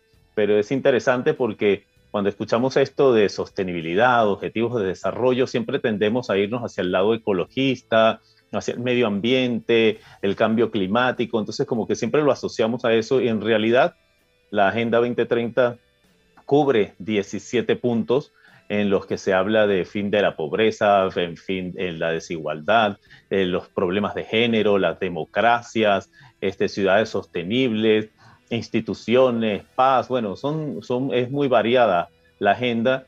Y lo que, como te comentaba siempre cuando nos reunimos aquí en esta hermosa ciudad de San José, en Costa Rica, a, conversar sobre el tema, eh, es, no, es inadmisible que la sociedad no conozca de esto. No, y ya nos dimos cuenta que obviamente que los que gobiernan sí conocen de esto, porque hablamos con varios y obviamente están súper informados y nos dieron muchas explicaciones y respondieron a nuestras preguntas, pero la población nada, cero. Y en el mundo que se viene, pues necesitamos que la gente esté bien informada y que conozca. Entonces les invito, como tú decías, no solo en RT en español, sino que vayan incluso eso, directamente a la fuente, a la Agenda 2030, a los organismos, a los objetivos de desarrollo sostenible de Costa Rica y se enteren de qué se trata, porque eh, queramos o no, eh, los próximos 10 años o los próximos 9 años, de aquí al 2030, van a estar llenos de muchos cambios y están muy ligados a estos puntos. Eh, Luis Castro eh, de Cartas sobre la Mesa, eh, bien lo decías, estuvimos hablando con gente, bueno, todo empezó en realidad en Casa Presidencial, donde estuvimos charlando con Claudia Dobles, la primera dama, también otra, una entrevista uno a uno. que forma parte de otro ciclo de programas de RT Actualidad, los programas entrevistas. los programas de cartas sobre la mesa van a empezar a salir eh, al aire el martes que viene en el canal internacional, pero inmediatamente los cuelgan en el sitio web. Eh, el primero que sale, como usted me lo había comentado, es el de empleo público. Ayer estuvieron un diputado, un abogado y un sindicalista eh, en cartas sobre la mesa. ¿Cómo harías que la gente, cómo harías la promo del programa? ¿Qué impresión te quedó a vos de este diálogo que para mí fue muy enriquecedor, ¿verdad? Escuchar a Welmer Ramos, a Albino Vargas y a Esteban Calvo eh, charlar en esa mesa. Realmente cada vez que me toca eh, hacer este trabajo también salgo aprendido, porque cuando Luis llegó me decía Agenda 2030, yo decía, ¿cómo Agenda 2030? O sea, ¿qué, qué es eso? Y, y empecé a investigar y es impresionante el plan que hay montado para la pospandemia eh, y cómo también se está aprovechando esta situación para implementar eh, ese plan y meterle gas a ese acelerador. Pero, ¿relacionarías la ley de empleo público con tu conocimiento con esta Agenda 2030? Bueno, a ver, eh, un poco de lo que tomamos de, de, esta conversación que tuvimos ayer con nuestros invitados para este programa de la Ley de Empleo Público que van a poder ver la semana que viene, el día martes, por RT en español es que, eh, bueno, primero acotar que los ah, voceros del gobierno que deberían defender la ley de empleo público no quisieron aceptar nuestra invitación y no vino ninguno. Impresionante. bueno, eh, es un poco así como que, bueno, tú estás tratando de promover una ley y entonces te estamos invitando a que vengas y nos expliques de qué se trata y no viene. Pero bueno, este, seguramente tendrán cosas más importantes que hacer que no, pero perdón, yo quiero, yo quiero meter aquí la cuchara porque además eh, al que le cancelan primero siempre las entrevistas es a mí, yo tengo que llegar a, decirle a Luis, ¿no? Eh, y a mí me sorprendió eh, que no hubiese, por ejemplo, ningún vocero o vocera de Mideplan para hablar de este proyecto. este proyecto que ha sido defendido frente a las cámaras empresariales en el plenario legislativo pero que no se animan a defender frente a una audiencia, ¿no? O frente a diputados que podrían estar en contra y hacer una mesa redonda. El programa de Luis, eh, Luis es un excelente conductor, excelente conductor, eh, y es muy mesurado, mide muy bien los tiempos, se graba a tiempo real el programa, no es que andan editando nada, eh, son 30 minutos de grabación corrida eh, y digo, no haberlo aceptado habla mucho también de lo que es este proyecto de empleo público. Sí, claro, el tema es que, bueno, las personas que estaban ayer, pues bueno, claro, no estaban muy a favor de la ley, pero sin embargo, eh, traté de lo que habíamos investigado de no quedarme solamente en la ley como tal, en los puntos eh, en específico de los que están tratando, sino de ir un poco más allá. Porque como les comentaba, esto de los Objetivos de Desarrollo Sostenible, la Agenda 2030, es algo que, es, que lo promueven desde las Naciones Unidas, como les dije ya desde hace cinco o seis años, pero en el, que están involucrados pues todos los poderes fácticos del mundo y las organizaciones, desde el Fondo Monetario Internacional, el Banco Mundial, toda la banca Rothschild, Rockefeller, Wall Street, los gobiernos de todas partes del mundo. Es más, para añadirle a la Agenda 2030, siempre tienen que también les, les, les, aconsejo que se vayan a la página del Foro Económico Mundial, en donde están pues todas las directrices que se están planteando de aquí al año 2030. Y hay un punto de la agenda que habla de instituciones más fuertes de paz y justicia, se llama ese punto, que si no me traiciona la memoria ahorita, bueno, no lo tengo en la mano, creo que es el punto 16. El punto 16 de la Agenda 2030 habla de paz, justicia e instituciones más fuertes. Y me causó, uh, me llamó la atención cuando todos estos invitados, pues, uh, bien calificados que tuvimos ayer, incluyéndolo al, al diputado Wilmer Ramos, eh, hablaban de cómo la ley de empleo público más las otras órdenes, porque así lo, así lo llamamos ahora, que el Fondo Monetario Internacional le acaba de instruir al gobierno de Costa Rica, que el presidente incluso anunció el día de ayer, que le habían puesto casi que unos deadline de siete puntos, de que tienes que cumplir con esto, esto, esto y esto para que te demos un préstamo. Eh, da la casualidad que, pues, por lo que entendí de lo que conversamos, todos estos puntos los va a manejar el Mideplan, o todo este presupuesto iría al Mideplan para que sea el Mideplan, pues aparentemente el que administre pues el gasto público y se desarrolle en eso. Y entonces ahí inmediatamente me vino el paralelismo. Instituciones fuertes, el Fondo Monetario Internacional, ¿qué está pasando aquí? ¿Es esto?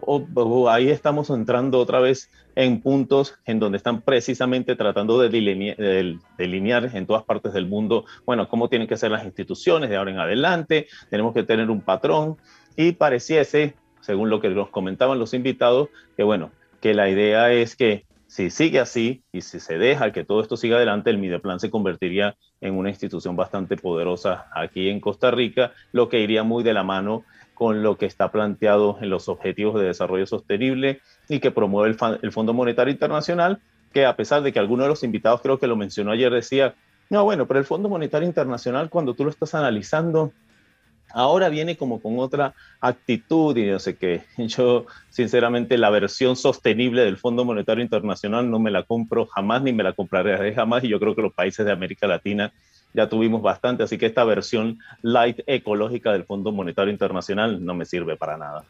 Y hablando de, ese episodio, la gente no se lo puede perder. Les digo que eh, es muy difícil encontrarse con un relato eh, y con una visión eh, diferente, salida de, la información eh, hegemónica sobre Costa Rica. Y esta oportunidad la vamos a tener a partir del martes que viene. Escuchemos el programa de empleo público y veamos qué es lo que se está discutiendo ahí. Pero bien eh, mencionaba Luis el tema del FMI. Ese va a ser otro de los grandes temas legislativos en los próximos días. El préstamo con el fondo. Un préstamo que no parece ser mucha plata. Eh, un desembolso de 300, mil, de 300 millones de dólares, tres desembolsos similares o cuatro. Eh, ¿Cómo, ¿Qué percibiste de, de, ese préstamo? ¿Es el préstamo que nos va a venir a salvar? Digo, porque uno divide mil millones entre, entre 4 millones y medio y nos tocan como 400 dólares a cada uno. Eso no nos, no nos rescata de nada. Pero es que además a mí, yo no sé, bueno, o sea, con todo respeto a Costa Rica, sus instituciones y sus políticas, me parece completamente absurdo que el Fondo Monetario Internacional siempre promueve recortes fiscales y recortes de gastos, pero a la misma vez entonces se está diciendo recorta los gastos, pero nosotros te prestamos la plata para recorte los gastos, o sea, eso no tiene ninguna lógica. Si te están diciendo que vas a recortar el dinero, el gasto para bajar y poder, poder eh, financiar otros aspectos de la vida pública, ¿para qué necesitas que yo te preste dinero? Es absolutamente tonto, es casi como que una familia que está gastando mucho, eh, no sé, el abuelo le dice al padre, oye, mira, estás gastando mucho aquí, aquí y acá, ¿por qué no bajas un poco para que te financies bien y, te, y tu dinero te alcance? Pero por si acaso te presto dos mil más yo y me los pagas y me pagas cuatro mil de aquí a siete años. O sea, eh, eh, no, no tiene ninguna lógica al respecto. Es una tontería absoluta estar dependiendo del Fondo Monetario Internacional. Vuelvo y repito, la historia nunca nos traiciona y el Fondo Monetario Internacional jamás, jamás ha traído nada positivo a este lado del mundo.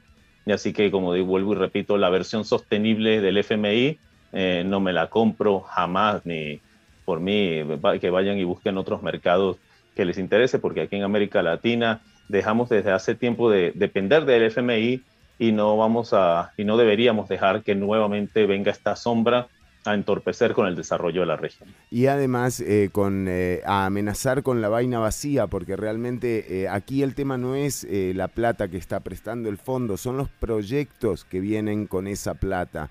Es prácticamente como si estuvieran comprando esos proyectos de ley que se van a implementar. Eh, con Luis Castro estamos hablando, recordad que el programa es Cartas sobre la Mesa y que eh, a partir del martes que viene ya van a estar al aire los de Costa Rica. Luis, eh, la gente de producción rescató un extracto del discurso del presidente, porque otro de los temas es Agenda 2030, también en Costa Rica, y ese programa es un programazo. O sea, está Mariana Porras, ingeniera forestal, está Osvaldo Durán, catedrático de la Universidad de Costa Rica, y Edgardo Araya, ex diputado, ex candidato presidencial, así que también ese lo tienen que ver. Pero hago ese preámbulo eh, antes de que veamos este clip que eh, fue justamente en, eh, en el discurso de ayer. Desplegar el plan de 2050 de universalidad y oportunidades de calidad, de sostenibilidad vía descarbonización, digitalización y descentralización, operado por personas que estén al servicio del país con vocación y eficiencia de servicio, más que con ambiciones egoístas. Es un programa que se debe ejecutar en el ahora, como lo hemos venido haciendo durante estos tres años, pero que debe ser sostenido durante las próximas tres décadas. Se debe actuar hoy, porque eso define el futuro de esta y la otra generación. La educación es piedra angular para la libertad individual y el progreso colectivo. Seremos La educación, eh, y bueno, y aquí ya habla de otra agenda, 2050, que es que no les alcanzó el tiempo. Eh, sí, lo que pasa es que, bueno, claro, como te decía, lo que se planteó en la ONU era un plan, una estrategia que al 2030, pero bueno, por supuesto que todos estos objetivos van a seguir evolucionando en el tiempo porque probablemente todo lo que está planteado, como les decía, en el Foro Económico Mundial de realmente Davos, universal. eh, para eh, no, no, no alcance a lo mejor el tiempo, porque uno de los primeros paradigmas que tiene, o bueno, una de las primeras herramientas que necesita todo este nuevo paradigma tecnológico, de trabajo, educacional, etcétera, es la implementación de tecnología ah, por Internet que pueda permitir un ancho de banda suficiente para poder tener todas estas tareas al, al, momento. Y por eso es que desde hace varios años hemos escuchado mucho por allí todo este tema de la tecnología 5G que si bien por ahí se han tirado teorías conspiranoicas de que si el 5G nos enferma, nos da cáncer, nos da, bueno, estas cosas que eh, sinceramente no hay ningún tipo de prueba absoluta. Yo no digo que obviamente sea muy positivo Claro, que claro. tantas ondas eléctricas por aquí y por allá, pero digamos que el paradigma no es ese. Realmente cada vez que hay un cambio tecnológico importante, siempre la sociedad tiende a saltar a este tipo de, de anuncios. Pasó con la televisión en color. Me acuerdo cuando la televisión en color salió, casi que nos decían que nos íbamos a quedar ciegos y cuando los hornos microondas salieron, decían que nos van a envenenar. Bueno, qué sé yo. Pero el 5G en realidad lo que es, que es lo que es, que por eso se llama 5G, quinta generación del Internet, es simplemente una, una nueva tecnología con un, ando- un, bancho- un ancho de banda muchísimo más amplio que el que tenemos ahora del 4G, que permite, nos ha permitido al 4G utilizar nuevas herramientas, viste cómo se desarrollaron todo este tema de las apps y todos estos servicios como el Uber Eats y podemos pedir un taxi, podemos ir esto y esto y lo otro. Pues con el 5G vamos a dar un salto 10 veces más alto y yo he asistido casi siempre en Barcelona, que es donde vivo, a lo, al, al, al, ¿cómo se llama? al Congreso Mundial Móvil que se hace ya todos los años, que los dos últimos años se ha cancelado por el tema del COVID, pero que en el 2019, que fue el último presencial, yo asistí como prensa y vi como ya todas las, las telecomunicaciones estaban enfocadas en 5G, y ya veíamos ejemplos de cómo, bueno, de las diferentes tareas que se pueden hacer, las casas, este, los apartamentos con todos los utensilios sostenibles, entonces tú puedes manejar la nevera con el móvil, la, la lavadora, tu lavavajilla, las luces, etcétera, que está muy de acuerdo con la Agenda 2030 en la parte de ciudades sostenibles, que es el punto 11. Entonces, el 5G es la plataforma tecnológica con la cual se van a poder implementar todo este tipo de cambios digitales. El problema ha sido que la tecnología 5G la han desarrollado los chinos. Y como Huawei, que es la compañía principal que ha llevado la batuta para prestar el servicio 5G, ha entrado en conflictos, uh, digamos, de negocio con los Estados Unidos y, el, y el, la Europa Occidental, el tema se ha retrasado por este tema la tecnología 5G al día de hoy ya debería estar activa en todos los países, sobre todo en Europa, Estados Unidos, China, Rusia, pero eh, precisamente por las peleas, sobre todo que tenía Donald Trump con China, las sanciones que le aplicó a Huawei, etcétera, etcétera, todo el tema se ha retrasado más de uno o dos años. Y recientemente en Europa se está soltando el 5G, pero todavía no es el 5G como es, es como que están cambiando de plataforma, entonces ya tú ves que va a tomar qué sé yo, un, uno o dos años para que por lo menos en la parte del hemisferio norte, que es el que siempre tiende a ir adelante, entre comillas, en la vanguardia de esto, esté completamente conectado y el hemisferio sur, de aquí a cuatro años, probablemente veamos a todo el mundo en 5G. Entonces estamos hablando del año 2025, en donde empezaremos a ver en estos países cómo todo se maneja con diferentes plataformas, este, aplicaciones, qué sé yo, que se irán a inventar, porque de aquí sí, sí. hay espacio para mucho. Sí, eh, tiene que ver con el ancho de banda. O sea que el, la tecnología 5G es eh, parte elemental para el desarrollo que se está planteando eh, en el mundo, o, al menos el que están planteando desde estas eh, mil familias que, bueno, que conforman ese World Economic Forum. Son empresas que a la vez eh, vienen con una agenda muy Davos, ¿no? Viene todo por ahí, eh, un poco el, el, diagrama. Sí, sí, definitivamente yo les invito de verdad, muy seriamente, a que se vayan a la página del Foro Económico Mundial, que la sigan en Twitter, en Instagram, en todas sus redes sociales, porque ellos constantemente claro. publican videos de las iniciativas, entonces por ahí sacan que sí, en Chile hubo una iniciativa ecológica de tal cosa, por aquí hubo tal, entonces siempre siempre se van como por ese lado ecológico y de repente, como siempre, te tiran una bomba que te queda ipso facto, como la que lanzaron el primero de mayo, en donde hay un tuit del Foro Económico Mundial, pero que es una burla, porque te dice feliz primer día de mayo, primero, primero de mayo, Día del Trabajador, y abajo te dice, día, gracias al COVID-19 se, se afianzará el uso de robots en la fuerza laboral. O sea, en pocas palabras. Feliz, feliz día, día, del, trabajador, trabajador acabas de perder tu trabajo. Eh, a partir de ahora no tendrás trabajo, pondremos robots. Muchas gracias por tu servicio. O sea, una, una, burla realmente. Igual que en el Foro Económico Mundial colocaron esa misma semana también una cosa que es completamente absurda. Bueno, absurda no, es real, pero que es absurdo que ahora vengan a decir esto, que era, eh, lo pueden buscar para que vean que no le estamos mintiendo, no, decía, no, no. El, eh, el hacer ejercicios al aire libre mejora tus anticuerpos y tu inmunidad en un 50% después de las vacunas. Y después, estudios hechos desde el año 2017 develan que el organismo necesita del ejercicio y el esparcimiento para mejorar el sistema inmunológico. Llevan dos años diciendo que no salgan, bueno, dos años, un año y medio diciendo que no salgan de sus casas, que dejen de trabajar, que dejen de hacer actividades, que dejen de hacer deporte, y ahora, porque esto es bueno, los va a salvar, y ahora resulta que son tan irónicos y tan cínicos para decir de que, ay, sabes que si hacías ejercicios es mejor para tu, para tu salud.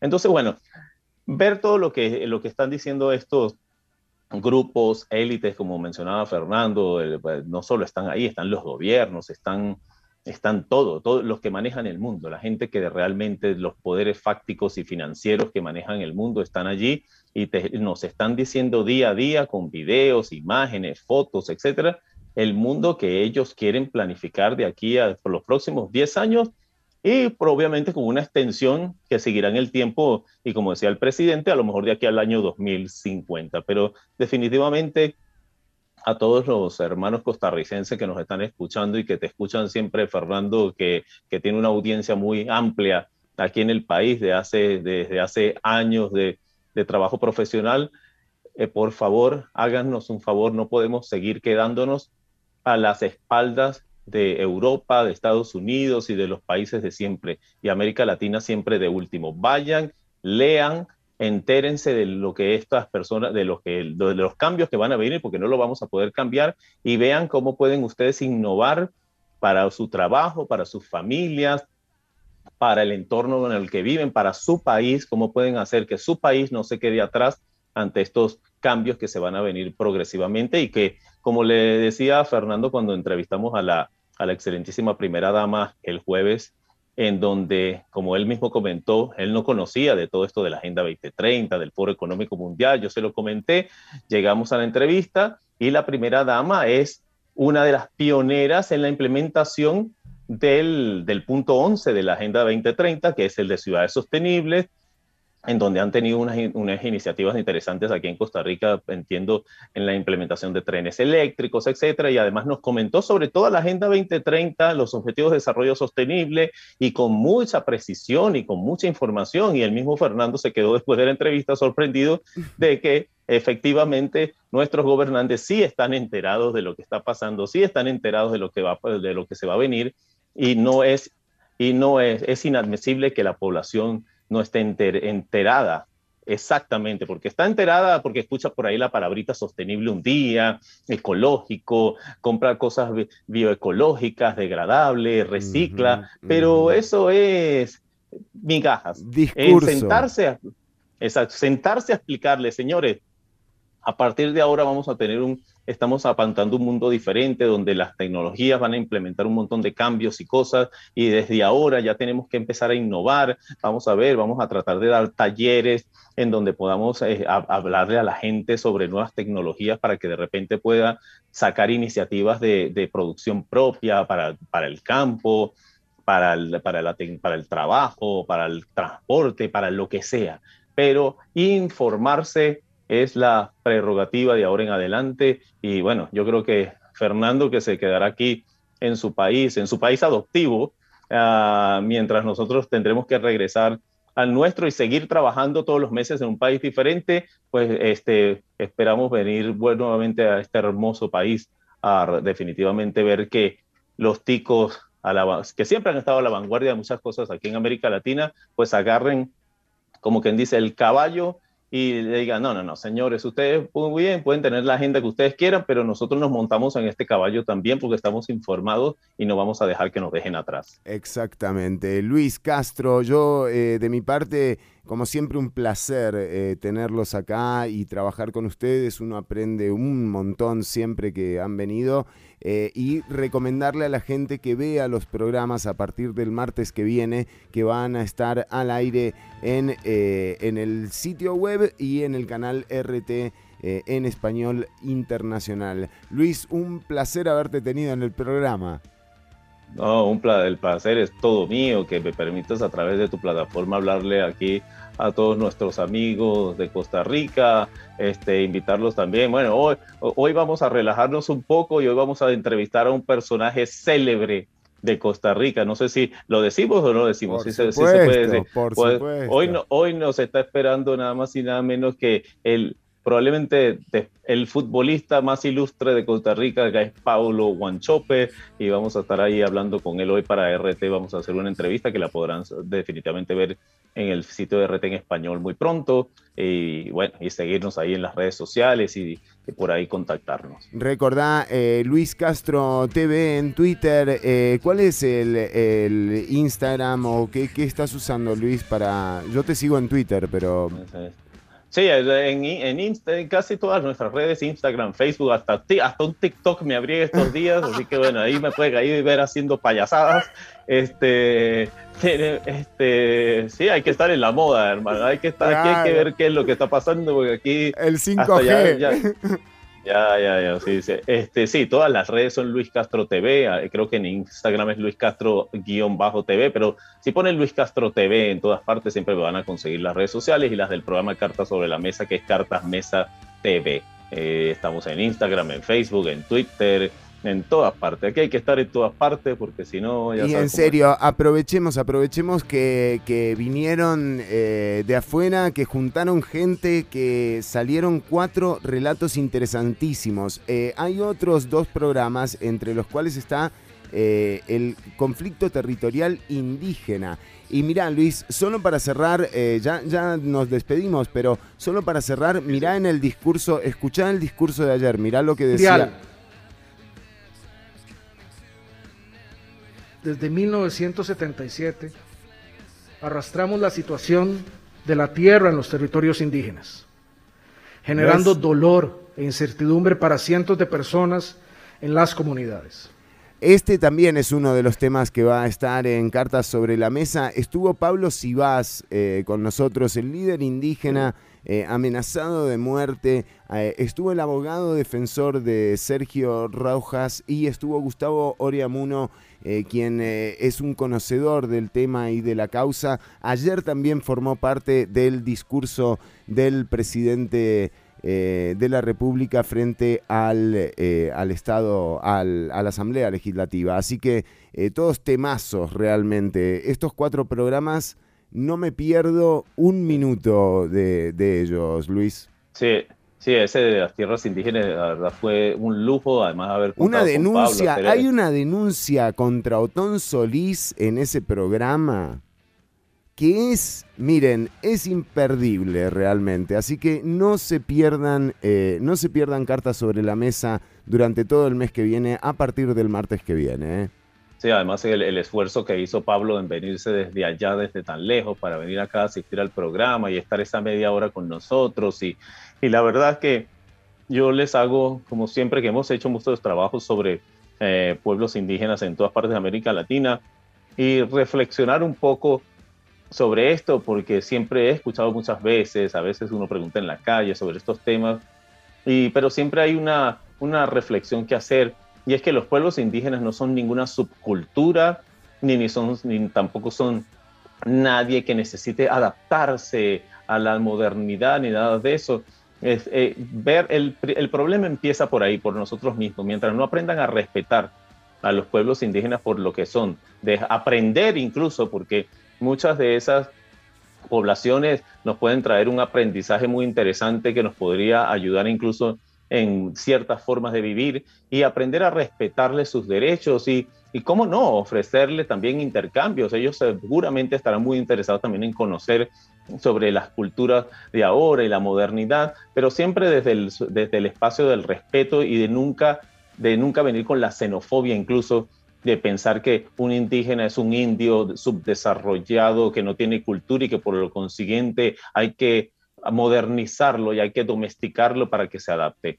Desde, ese, desde esa perspectiva nunca vamos a solucionar estos problemas y lo primero que tienen que hacer es respetar a los indígenas estén en donde estén. Sí, es aceptar, es aceptar, eh, no, no, no hay nada ni que tolerar, ni que nada, es aceptar a la gente como es y justamente nutrirse de, de todo, de toda esa de todo ese bagaje cultural que al final es el que más años tiene en nuestra cultura. Entonces vale la pena eh, verlo. Luis, te agradezco un montón, nos hemos excedido en No, tiempo, una barbaridad. No, buenísimo. No, para mí es un placer eh, aquí, así que que como siempre, siempre a la orden. Bueno, y nosotros ya venimos con la despedida del programa, ¿eh? quédate escuchando. Chau, chau.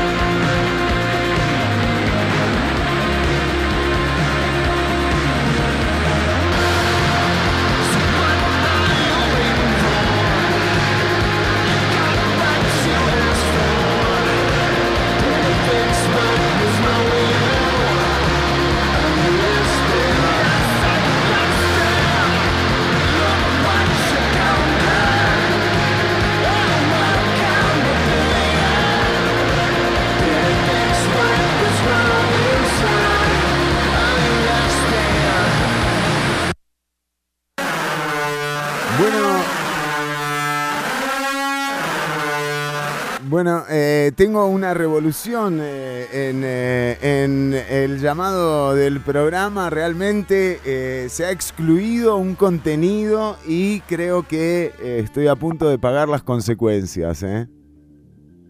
¿Tiene alguna No, no, no. repregunta para hacer, Chironi? No, no sé si nos quiere hablar un poco más de, de la Agenda 2030, si que algo Sí, de- sí, sí, ¿qué va a pasar? Hacete una del 2070, total. Agregate algo, a ver. Sí. Se extendió un poco el contenido. Sí, Ciudad Chironi. No, pero, pero ojo, salvedad, salvedad, porque hay que decir que, que si bien se extendió un poco esa entrevista, eh, hoy hicimos tal vez los titulares más largos de la historia, duramos 40 minutos en titulares. Yo creo que ya directamente podríamos ir sacando la música, ¿no? Del programa. Bueno, pero bien. ¿Cuántas canciones pusimos? comentar, sí quería comentar un par de cosas de lo que se vino hablando ayer y una cosa importantísima que mencionó el presidente y que de nuevo pasó desapercibida por total y nadie lo mencionó. Eh, o sea, todos estos temas que se acaban de mencionar en esta entrevista, que los más importantes son para Costa Rica sobre todo el envejecimiento de la población, que ya es más que evidente y comparado con otros países de Centroamérica está muy palpable. O sea, por ejemplo, la Eh, población de no, Nicaragua... bueno, no te metas, no te metas. eh, con lo- ¿Qué tenés que decir? Y en, eh? Ciudad, en Ciudad Caníbal, ¿cómo lo ves? Se nos está envejeciendo también la población en Ciudad Caníbal, ¿eh? Sí, bueno, yo no sé, yo no sé, hay una brecha generacional, me parece a mí. Deberíamos contratar a alguien más joven para que baje el promedio. Pero bueno, perdón, eh, Marco, sí, claro. Sí, sí, lo que está diciendo es que el, el envejecimiento de la población, el paso a la tecnología, que es 5G, que 5G ahora y luego va a pasar a 6, 6G, y ya eso es otro mundo por completo. Claro. O sea, las cosas van a cambiar de un día para el otro y no lo estamos viendo venir.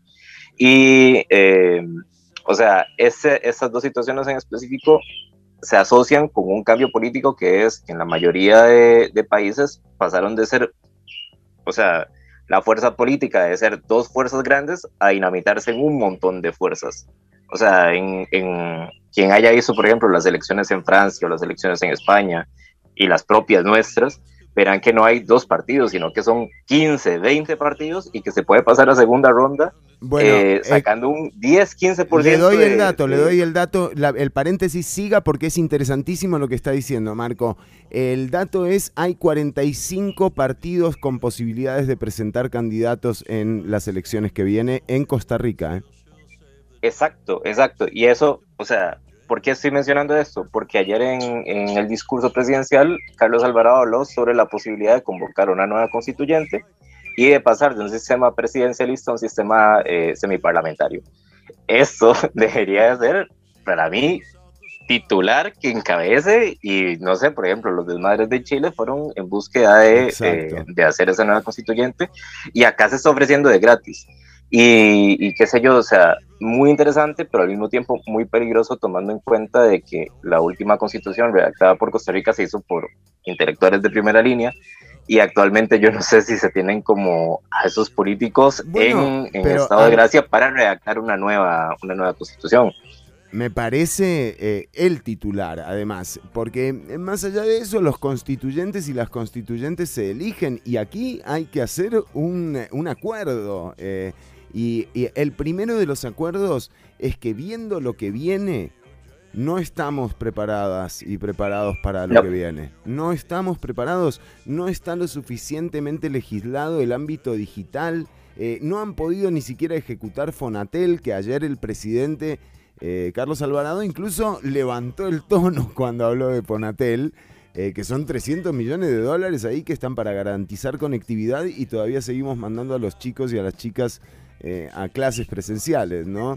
Eh, Y aquí es un ridículo que, por ejemplo, el Ministerio de Cultura, el Ministerio de, Ciencia y Tecnología se utiliza más como un ministerio que se preocupa por cuestiones de conexión, por cuestiones de telefonía, etcétera, etcétera, más que de, o sea, básicamente eso es un tema fundamental. Eh, así como en algún momento se hicieron, digamos, desde, desde la educación, procesos para que todo el mundo supiera leer escribir, ya llega un momento donde hay que volver a hacer lo mismo, pero con cuestiones tecnológicas. Y las generaciones que vienen abajo de las nuestras, si no se les enseña cómo se tiene que usar el Internet y cómo se tiene que usar todas las tecnologías nuevas, nos vamos a quedar muy, muy, muy atrás. Y este es un momento para hacerlo porque eh, un poco lo que se decía en la entrevista, desde Latinoamérica no se está pensando en esto. Entonces se está pensando mucho en, en discusiones que eran que son válidas, sí, pero que son discusiones que ya se están quedando añadas y que por las circunstancias donde nos vamos a meter, o esto, o esto se le entra de una vez, o, o nos puede ir bien mal. Sí, exacto, quedas muy sometido a la voluntad eh, de eso, de las más grandes empresas, porque otro de los temas que hay que tener claro es que esto va a pasar. O sea, que esto no es como que no eh, que podría, no, no, no, no, no, esto está pasando ya. Y, eh, y, y el punto es justamente que en ese proceso no quede nadie eh, al, al costado, o sea, que no dejemos a nadie atrás. Va a haber gente que, que se va a poder adaptar a esa, a esa nueva forma y otra que no. Y esa que no hay que ayudarla, hay que estar ahí eh, como país, como sociedad y como Estado porque tenemos que procurar eh, que no haya marginalidad, porque la marginalidad eh, lo que trae es justamente un escenario eh, muy similar al que, al que hemos vivido hasta el momento en los últimos 40 años de gestión, que sería recrudecido por la entrada en vigencia de todas estas eh, eh, imponderables que estaban planeadas, pero que con la pandemia, con el COVID-19, eh, se, se pusieron a la marcha mucho más aceleradamente, ¿verdad? Y, y es eso, o sea, quien va a producir los cambios es el sistema político y por eso el tema de la nueva constituyente es como un hecho. La Exacto. constitución nuestra tiene 70 años, que Exacto. funcionó muy bien para estos 70 años, pero ya hay que planear la, la que se va a venir. Y no tenerle Y nada, o miedo, sea- no tenerle miedo, y no tenerle miedo a quien crea en Dios o en qué Dios crea o a quien ame distinto o a Aunque, quien- ojo, a mí sí me daría miedillo un Juan Diego Castro redactando, redactando un artículo. A mí, a mí, eh, o sea, digamos, Juan Diego Castro sí, da miedo en cualquier forma. Es más, Juan Diego Castro no hace falta, en la clase anterior de Ortuño, de actuación de cómo hacer un asesino, creo que Juan Diego Castro la Yo lo hizo, pensé, sí, sí. o sea, Te completa. va a hacer juicio, te va a hacer juicio. No, no, bueno, digo creo, digo creo. Eh, Eh, sí, Y es Diego, un Juan Diego Castro, no es, es un Juan Diego Castro de... sí, de hay muchos. Sí, hay Eh, muchos Juan Diego Juan Castro. Diego Castro, por Exacto, supuesto. exacto. Pero lo que digo es que eh, va a haber contrapesos también en esa discusión. O sea, no es que Juan Diego, no es que una persona de una ideología va a escribir una constitución, eso no- o de un sector, por ejemplo. Eh, aquí tiene que estar eh, representada toda la sociedad eh, y garantizar esa representatividad en la constituyente y que ese proceso llegue a un consenso en donde todas y todos nos sintamos representados. No como ahora que no sabemos muy bien, eh, no entendemos hasta dónde, eh, está lleno de parches, es, es un descontrol. ¿Y qué va a pasar? Y que va a pasar probablemente en estas elecciones una cosa ridícula, que es esto, por la cantidad de partidos políticos que van a haber, es bastante probable que los dos que pasen a siguiente ronda saquen porcentajes como lo que acaba de pasar en Perú de Sí. 13, 15%. Entonces, un partido que apenas tiene un 15% de representación de un país termina tomando la representación total por el Exacto. tipo de sistema que tenemos. Así que, este, o sea, lo menciono por el hecho de que ya el sistema se nota que está, que está pataleando, Sí. que, que ya no, que ya no funciona, digamos, para las circunstancias actuales y que, o sea, toca. Sí, sí, le Toca, toca, toca. le toca adaptarse también como nos hemos adaptado todas y todos a, a esta, a esta nueva eh, realidad. Eh, interesantísimo, Marco. Me quedo con un, eh, con un sinsabor de no haber, de haber atropellado el tema que traía usted hoy, realmente. Sí, no, no, el- igual, igual y lo que estaban diciendo y que el, el trabajo mío lo hagan robots después. Lo- digamos que el, un cosito de estos de inteligencia artificial haga la, la sección y ya está. Mire, mire la rebeldía del historiador, Ortuño. Eh, está bien, Chironi, está bien. Lo hiciste. ¿Cuánto estuvo esperando al aire? Es que a Toño ya le ha pasado muchas veces, entonces me- entiende la situación por la Te que estoy entiendo, pasando. yo te entiendo. Vamos, vamos a hacer algo. Ahora quédate en línea que hablamos, Marco. Bueno, nosotros nos despedimos mandándole saludos a todas y a todos los que estuvieron pendientes de la transmisión, agradeciéndole a Luis, por supuesto, el tiempo que le dedicó a la audiencia. Un saludo para Damián. eh, Fernando del Rincón eh, hizo la entrevista de Uribe, nos dicen eh, acá al 72 eh, 713149. Gracias por el dato a vos que nos escribiste, no tengo tu nombre, pero muchas gracias por el dato. La entrevista de Uribe, que hacía referencia a Marco Díaz en el primer bloque, se me quedó un poco atrasado el mensaje. Ya ni debe estar escuchando. 45 después. Yani nos está escuchando. Mandémosle un saludo a ella que nos mandó este mensaje con muy buena intención.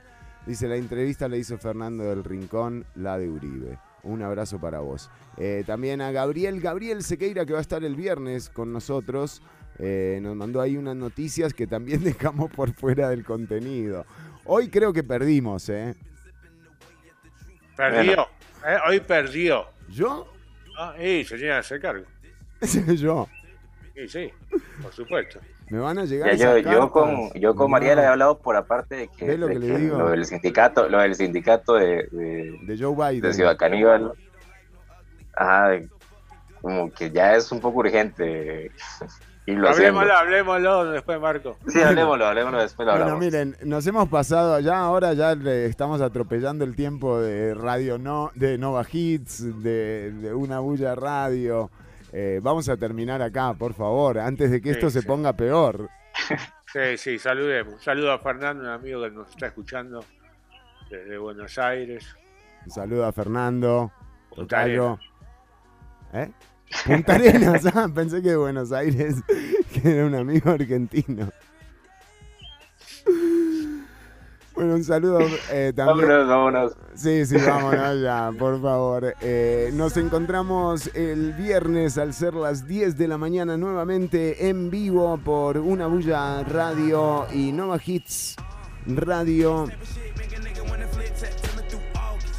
Infórmense y vean los programas de Cartas sobre la Mesa, están muy buenos, eh, están muy buenos. El otro programa es eh, Territorio Indígena y Elecciones 2022. Un programazo de Elecciones 2022. eh. Ah, son 12 y 10, Chironi. Pará, poco. Otra vez. No había Marco, un dicho. placer haber hecho el, el programa con usted. Eh, el placer es mío, Ortuño. Muchas gracias. Nos vemos, nos vemos. Hasta la próxima, el viernes a las 10 de la mañana. Chau, chau. Quedan a merced de la información. Just believe your facade, bitch. And I'll be fine, just a drink in my wine, bitch. I, I, I got the lovebirds chirping at the window, but I don't need love no more. I'll be fine, sipping wine, taking time, slow. I got the lovebirds chirping at the window, Ustedes saben ese cuento de que porque yo también extraño los abrazos.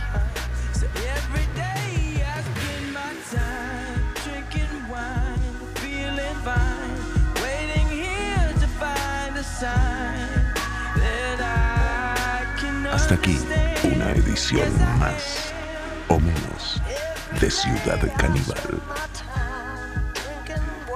Somos grupo radiofónico Nova Radial.